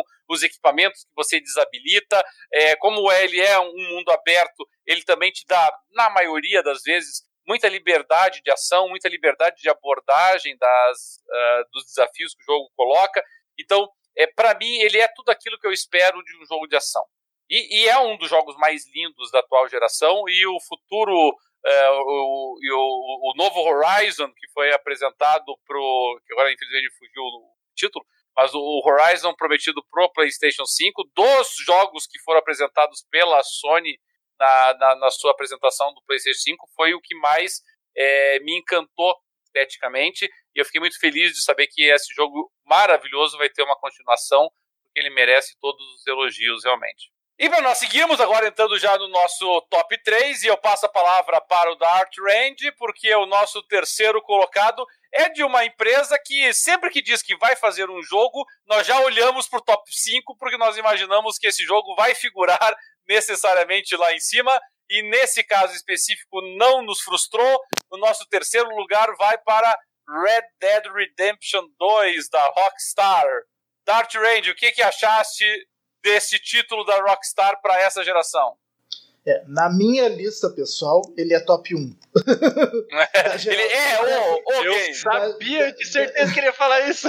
Dessa geração, para mim, ele é o top 1. Uh, e, esse. É, se, se tivesse tido um GTA nessa geração, ele seria o top 2, né? Mas como não teve, então ele é top mas, uh, mas esse jogo uh, é sensacional. Eu achei ele, ele é ainda melhor do que, o, do que o primeiro, que já tinha sido muito bom. E, e olha que eu não, nunca não sou fã da, da temática de Velho Oeste. Não, até o, quando saiu o primeiro Red Dead Redemption, eu me lembro que eu que, que, que, que eu falava que a Rockstar tinha, tinha feito a proeza de me fazer gostar muito de um jogo de Velho Oeste que eu não gosto, né, de, da temática. E, agora tem dois. E agora tem dois, né? Porque esse é, é muito bom. E, inclusive, uh, muita gente uh, que gostou muito do primeiro acabou não gostando muito desse, porque ele tem um, um ritmo um pouco mais lento do que o, do que o, do que o primeiro. E, e eu gostei disso. Eu gostei desse ritmo um pouco mais lento. Ele, ele, ele não, não tem medo de, de, de ser um pouco mais contemplativo, assim, mas. é, e, mas, claro, ele ainda é um jogo de ação, tem bastante, as missões são muito interessantes, muito legais, mas, uh, mas realmente ele tem um pouco. Entre as missões, tem é, é, a parte do. do o deslocamento no mapa é um pouco mais lento, mas mas uh, o jogo é, é, é, muito bonito a jogabilidade é, é, é sensacional. A história é, de novo, muito boa. Ele faz um link muito bom entre o primeiro e o segundo jogo. O personagem é tão bom quanto o John Marston. A gente joga com outro personagem, né? Uh, que ele se passa antes do, do, primeiro Red Dead Redemption. Então é, é sensacional o jogo. A Rockstar não realmente não é, a Rockstar só erra quando lança demais GTA V. É. é anuncia o GTA V, terceira, terceira geração seguida. Né? É. E não lançam GTA VI. será que ela tá errando?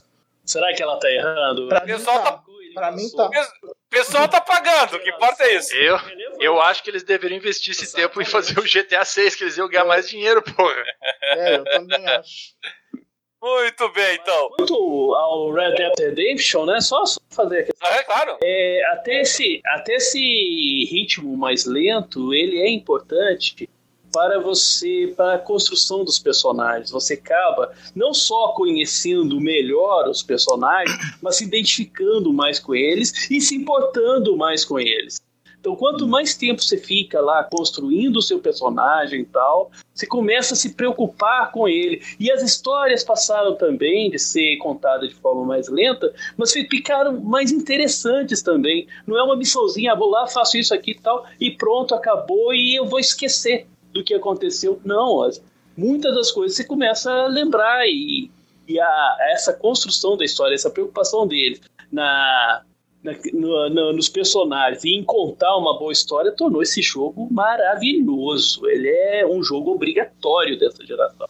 Pô, depois é. dessa propaganda, a Rockstar vai ter que pagar um pouquinho para nós, hein? Porque agora jogou lá no alto, hein?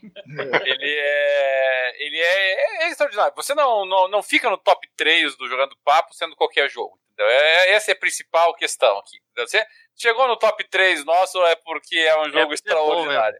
E o, o Dart disse que no caso dele não é nem sequer top 3, é top 1. E na verdade, para o segundo colocado, que houve uma disputa muito, mas muito, mas muito apertada nas duas primeiras posições. O nosso segundo colocado, para mim, é o meu top 1, é The Witcher 3. Eu é, é, um jogo assim cujas qualidades elas é top 1 também do, do Alexandre, ele é top 1 também do Luiz, olha só, né? O pessoal que não não tá gravando aqui é que melou aqui a votação, né? Mas tudo bem. O, o The Witcher 3 para mim ele além dele ser uma unanimidade na crítica, ele é consagrado por toda a, a, o jornalismo especializado, pelos consumidores, é claro, é um jogo extraordinário, reconhecido como tal. É, eu ainda sou muito suspeito para falar dele, porque é uma franquia que eu vi nascer. E eu vi nascer é, lá quando a CD Projekt ainda era uma, um estúdiozinho polonês, desconhecido, que pegou lá a preço de banana, não só a, a, o, o, direito de uso do, do, do, do personagem, da história, porque o autor não apostava sequer na sua própria obra, quer dizer, não apostou sequer no seu próprio produto. Ele acabou vendendo os direitos sem direito à participação nas vendas, porque não acreditava no sucesso que ele próprio tinha criado. É, pegou também a preço de banana uma engine que estava antiga já, que era a engine Aurora, que tinha sido, sido usada lá em Neverwinter Nights, e, e transformou em algo uh, impressionante do ponto de vista técnico para uma empresa independente. Eu tenho até hoje o, a caixa aqui do primeiro The Witcher, porque foi um jogo assim que eu tive muito prazer de descobrir. E, e, e ele foi aos poucos ganhando seu espaço, ganhando o reconhecimento merecido.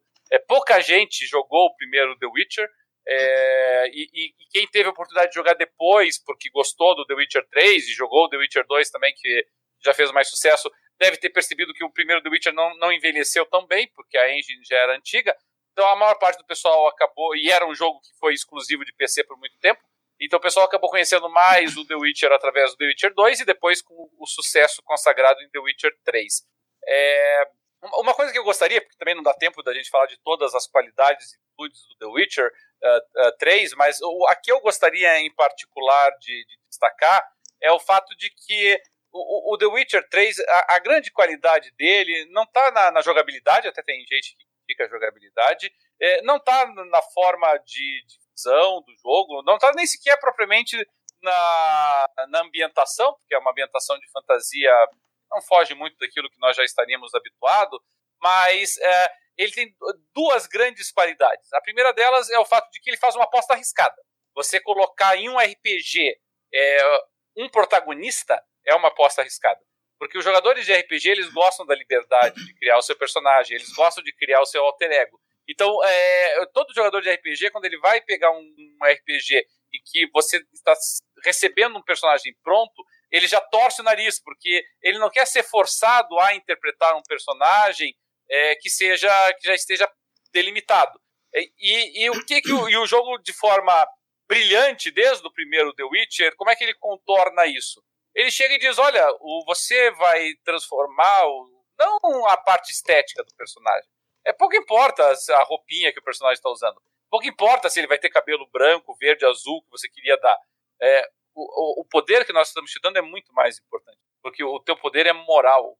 É nas escolhas que você faz, é nos desafios que nós vamos apresentar para ti. É no fato de que você vai, talvez, se angustiar com o fato de que você gostaria que houvesse uma resposta certa para os conflitos sociais e você vai descobrir que não tem, que as coisas são muito mais cinzentas, que elas são muito mais complexas do que aquele, do que o, o, o diálogozinho lá do Mass Effect, que tem o diálogo do cara legal, o diálogo do cara neutro, o diálogo do cara ruim, entendeu? É, é muito mais complexo do que isso. E, e isso encantou a todos, porque você se sentia realmente no poder e na dificuldade, na angústia de ter que tomar a decisão que fosse, aspas, menos pior, assim, sabe? Aquela. É, e, e, aí você chega num determinado momento que você diz, não, eu tenho que tomar as decisões é, não numa otimização, no utilitarismo. É, eu vou me colocar no lugar do personagem, o que, que eu faria no lugar dele. Porque não tem resposta certa. Então você ali está em pleno RPG, você está interpretando, você está decidindo. E isso é realmente extraordinário. E some-se a isso o fato de que, enquanto no, na maior parte dos RPGs a, as missões secundárias elas são muito filler, elas estão ali mais para colocar mais conteúdo no jogo e trazer é, mais horas de ambientação.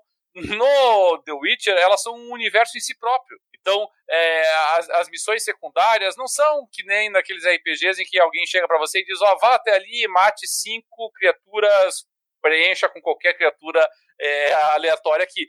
É, é, elas têm um contexto, elas têm consequências na história, elas têm, elas desafiam e angustiam o jogador tanto quanto a história principal. Então, é, é, esse nível de imersão e de atração do, do jogador é uma coisa assim que pouquíssimos jogos têm o direito de se gabar de terem conseguido. E, e The Witcher 3 conseguiu. A, a, além de todas as qualidades técnicas que ele possui. Então, é para mim, é, é um jogo que vai ficar eternamente é, marcado como maiores, uma das maiores obras-primas, uma das maiores obras de arte da, da história do é, e eu tive muito prazer, é uma coisa que me deixa muito feliz. Eu sei que é um aqueles, aqueles prazeres bobos, triviais do dia a dia, do, do, NPC, mas um dos meus prazeres é o fato de ter sido, de me considerar né, um daqueles pioneiros que apostou nessa franquia quando na verdade ninguém dava ainda muita bola para ela. E dito isso, podemos rufar os tambores e derrubar as, a bolsa de valores em todo mundo e anunciar o grande campeão, ainda que numa disputa muito apertada do primeiro lugar aqui no Jogando Papo. E eu vou dar as honras para o Luiz para apresentar esse campeão, porque também é uma franquia para lá de conhecida e que também está marcada na história dos jogos e que conseguiu se reinventar. O nosso campeão da atual geração é God of War. Clayton, Bom de Guerra. Como é que foi esse novo título do Clayton Bom de Guerra, Luiz? Olha, é, para um cara que, para um cara que que tava lá na Grécia, né? Tranquilo, tranquilo, né? Mata uns carinha ali, mata uns carinha aqui, né? Daí depois mata mais uns carinha ali, morre ali, daí sobe o morro para matar mais uns carinha. É, e sair de um jogo que era um hack slash loucurada, né? Que God of War 1, 2 e 3 era uma era um misto de, de, de sangue com doideira e, e porrada para tudo que é lado com careca gritando, né, cara? É basicamente God of War, né? É um, um dos personagens mais irritados da história, né? Mais nervosos da história, né? Não o mais nervoso, mas um dos mais, né? É, o pessoal jogando papo sabe quem que é o mais nervoso da história, né? Você sabe que ele foi inspirado num pincher, né? é quanto menor, maior o, maior o barulho. Qualquer. Existe qualquer ser vivente que tenha mais ódio do que um pincher. É verdade. É ódio puro. É, é ódio é... puro, gente. E aí, nós saímos de um jogo de hack and slash e vamos para esse jogo onde não só muda um pouco o estilo de jogo, né? A visão é, que ela vai para cima do, para trás do ombro do Kratos, né? Como muda a localidade e muda a mitologia, né? Que é abordada e ele vai para a mitologia nórdica agora, né? Onde ele vai, onde, onde nós vamos ouvir falar de Odin, de, de Helheim, de Heffelheim e tudo aqueles nove reinos que e Thor e Loki, enfim, né? É, é, um baita de um jogo. É um jogo lindo. É um jogo lindo, assim, dá para entender porque, porque ele tá no nosso top 1, né? Porque ele é o top 1, é, não dá, não, não dá para em nenhum momento dizer que não é merecido, né? Ele foi o jogo do ano, no ano dele. É, ele inova dentro, dentro de uma experiência que já era muito fixa na cabeça do gamer, né? É, era falar em God of War, você já tinha você já tinha assim o, o, o, estilo de jogo exato na tua cabeça. Você não você não precisaria se esforçar para para descrever como era o, o estilo do, do jogo, né? É, ele sofre algumas mudanças, né? Ele, ele ganha elementos de RPG, é, ele ganha uma narrativa é, mais linear ainda, na minha, na minha opinião, né? Você tem side quests no jogo, é, é muito tolas, na minha opinião, assim, é, principalmente vindo vindo do, do anúncio do The Witcher 3, né, onde eles têm um cuidado muito grande, né, para enriquecer o material secundário do jogo, mas o God of War ele tem side quests, coisas pequenas, coisas bobas, né? Mas vem para enriquecer, para fortalecer o Kratos, né? É, acho que a história desse jogo ela, ela é um tanto quanto óbvia, mas um tanto quanto surpreendente ao mesmo tempo, né? É, porque ela vai te ela vai te dando pequenas respostas ao longo do jogo, né? Sobre o que você deve esperar do fim, é, mas a jogabilidade para mim assim foi onde é, o jogo mais se destacou. Não vou falar do gráfico, que o gráfico talvez para mim ele seja graficamente ele seja o jogo mais bonito aí da, da das gerações, né? Da, dessa geração agora, né? É, tem combates muito legais, tem personagens é, mitológicos muito muito bem feitos, né? Como como a Cobra dos Mundos, né? É, o Baldur não tanto, né, como está aparecendo no, no, trailer ali, que, que ele enfrenta algumas vezes o Baldur, né, que, que ele é filho aí da, dessa figura que eu estou tentando lembrar o nome não vem, que é a mulher do Odin. É, ela te ajuda bastante no jogo, então assim, é, você tem o teu filho como, como um auxiliar no jogo e um integrante violentíssimo na história do jogo, né? Tem um papel importantíssimo onde mostra um, um, desenvolvimento maior do personagem do Kratos, né? Que que era um cara que na sua vida ele só conheceu, bem dizer, desgraça, né? É, sendo enganado por Deus, matando a própria família, né? E agora ele é pai e ele tem que é, ensinar da dureza da, da vida, né? Como ser um guerreiro, é, tem que ensinar o seu filho acompanhar ele, né? Porque a mãe já não, não está mais com eles. Então você vê assim é, a evolução dos dois personagens, tanto do, do, do Atreus quanto do Kratos, né? É, você vê que essa relação ela vai é, evoluindo, é, se deteriorando, é, por, muita vez, por muitas vezes melhorando, né? Você vê assim o sofrimento que o Kratos passa, né? então assim é um jogo muito profundo, não só focado na, naquela ação frenética e arrancar a cabeça de inimigo, dividir monstro, porrada para tudo que é lado, né? É um jogo que também escolhe várias formas de, de, de narrativa, né? Então ele ele inova, né, na maneira como ele aborda aborda a história por trás, né? por onde o Kratos está, né, que ele tem que apresentar os deuses, né? Então assim, ele fala sobre Odin, mas em nenhum momento você vê Odin, né? Você vê os corvos, né, que era uma das designações de Odin, né, na, na história como o, o, deus corvo, né? É, não tão bem representada como no, no Hellblade, mas muito bem trabalhada também. É um jogo rico, muito rico, né? Muito bonito, né? E você vai se divertir e além de se divertir, caso você queira dor de cabeça, você também tem é, trechos onde você pode enfrentar as Valkyrias, né? Que são é, uma parte que, que, é uma side quest do jogo onde você enfrenta é, aquelas guerreiras, né? Da, da, da, da, esposa lá do Odin, que eu ainda não lembrei o nome. E elas são dificílimas, né? Algum, algumas nem tanto, mas assim, é, pelo menos três são muito difíceis, né? Então você tem trechos de, de muito desafio. E, e, e, esse, e esse jogo ele também traz a, a certeza de que você pode esperar mais da, da, da franquia, né? Que vem mais coisa por aí, né? Ele não matou Deus o suficiente para deixar outros deuses mais putos com ele para irem atrás dele e do filho dele agora, né? Sempre tem algum deus é, sobrando pra ser Sempre morto, né? tem algum deus para ficar puto com ele, para ele ter o leve trabalho, o leve e simplório, simplório trabalho de acabar com a raça dele, né? É. é então, esse é o nosso top 1. É, não, não concordando tanto, né? Não, mas merecido. Mas muito merecido. merecido também. Muito merecido, porque é um é. puta jogo. É um é. puta jogo. Tá ele assim, reinventar de verdade. Ele partiu uma mudança de perspectiva de jogo, né? A voz do. do... A voz do. O Alexandre chegou meio ruim agora. Lá, Alexandre. Pode repetir. Agora ele mutou o microfone. Agora, agora você mutou o microfone. Ao personagem né, uma nova jogabilidade. Também eu, eu gostei demais. Mas complementando, eu acho que é mais ou menos como o Alexandre estava expondo. O...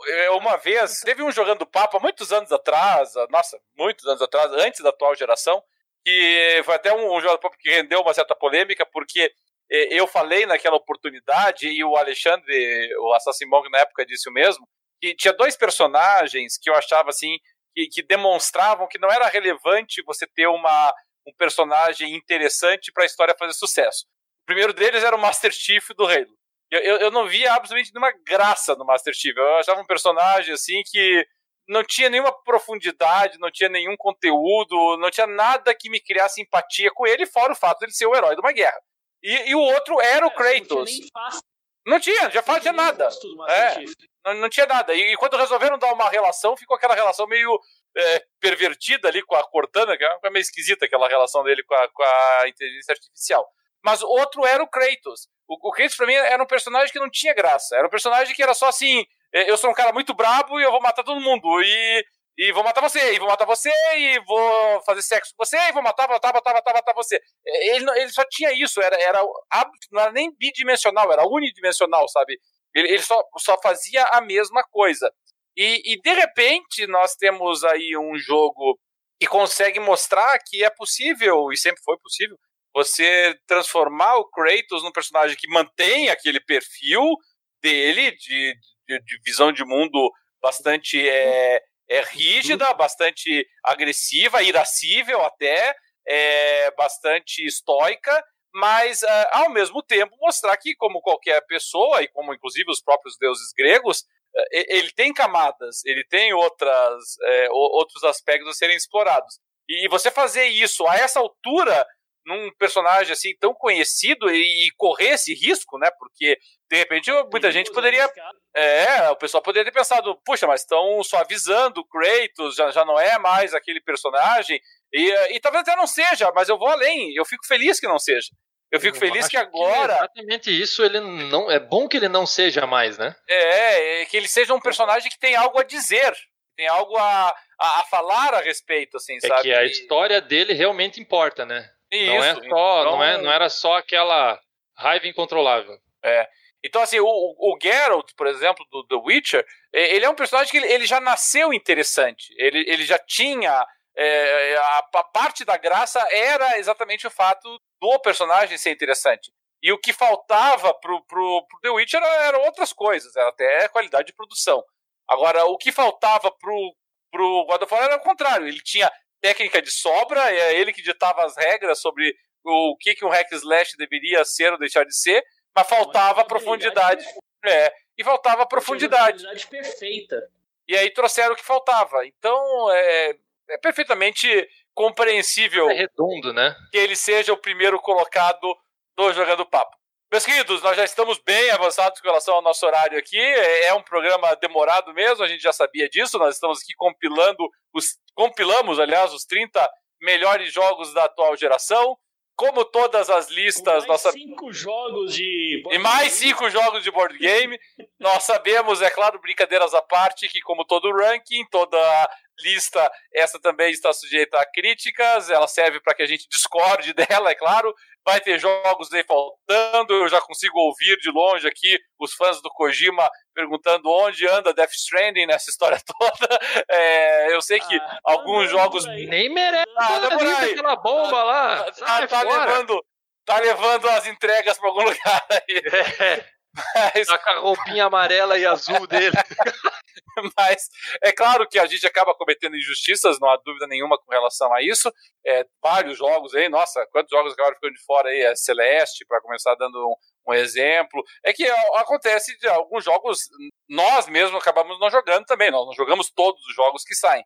Então, injustiças acabam sendo é, cometidas, mas nós esperamos que pelo menos essa nossa lista seja um norte o pessoal que ou está chegando agora na atual geração, ou o pessoal que já que curtiu essa geração junto conosco, mas que porventura ah, não, não teve oportunidade de jogar algum desses jogos que está na nossa lista, é, eu garanto para vocês que, é, no mínimo, no mínimo, vocês encontrarão jogos é, cuja qualidade transcende o gênero em que eles foram criados. Pode ser que você não goste, o gosto é sempre pessoal, é claro, nada impede que você jogue jogos que são quase unanimidades, como God of War, como The Witcher 3, e acabe não curtindo. Isso acontece, mas, uh, mas pelo menos a probabilidade disso acontecer é muito menor do que seria se você simplesmente pegasse um qualquer jogo aí a esmo, sem que haja passado por tantos crivos quanto passou.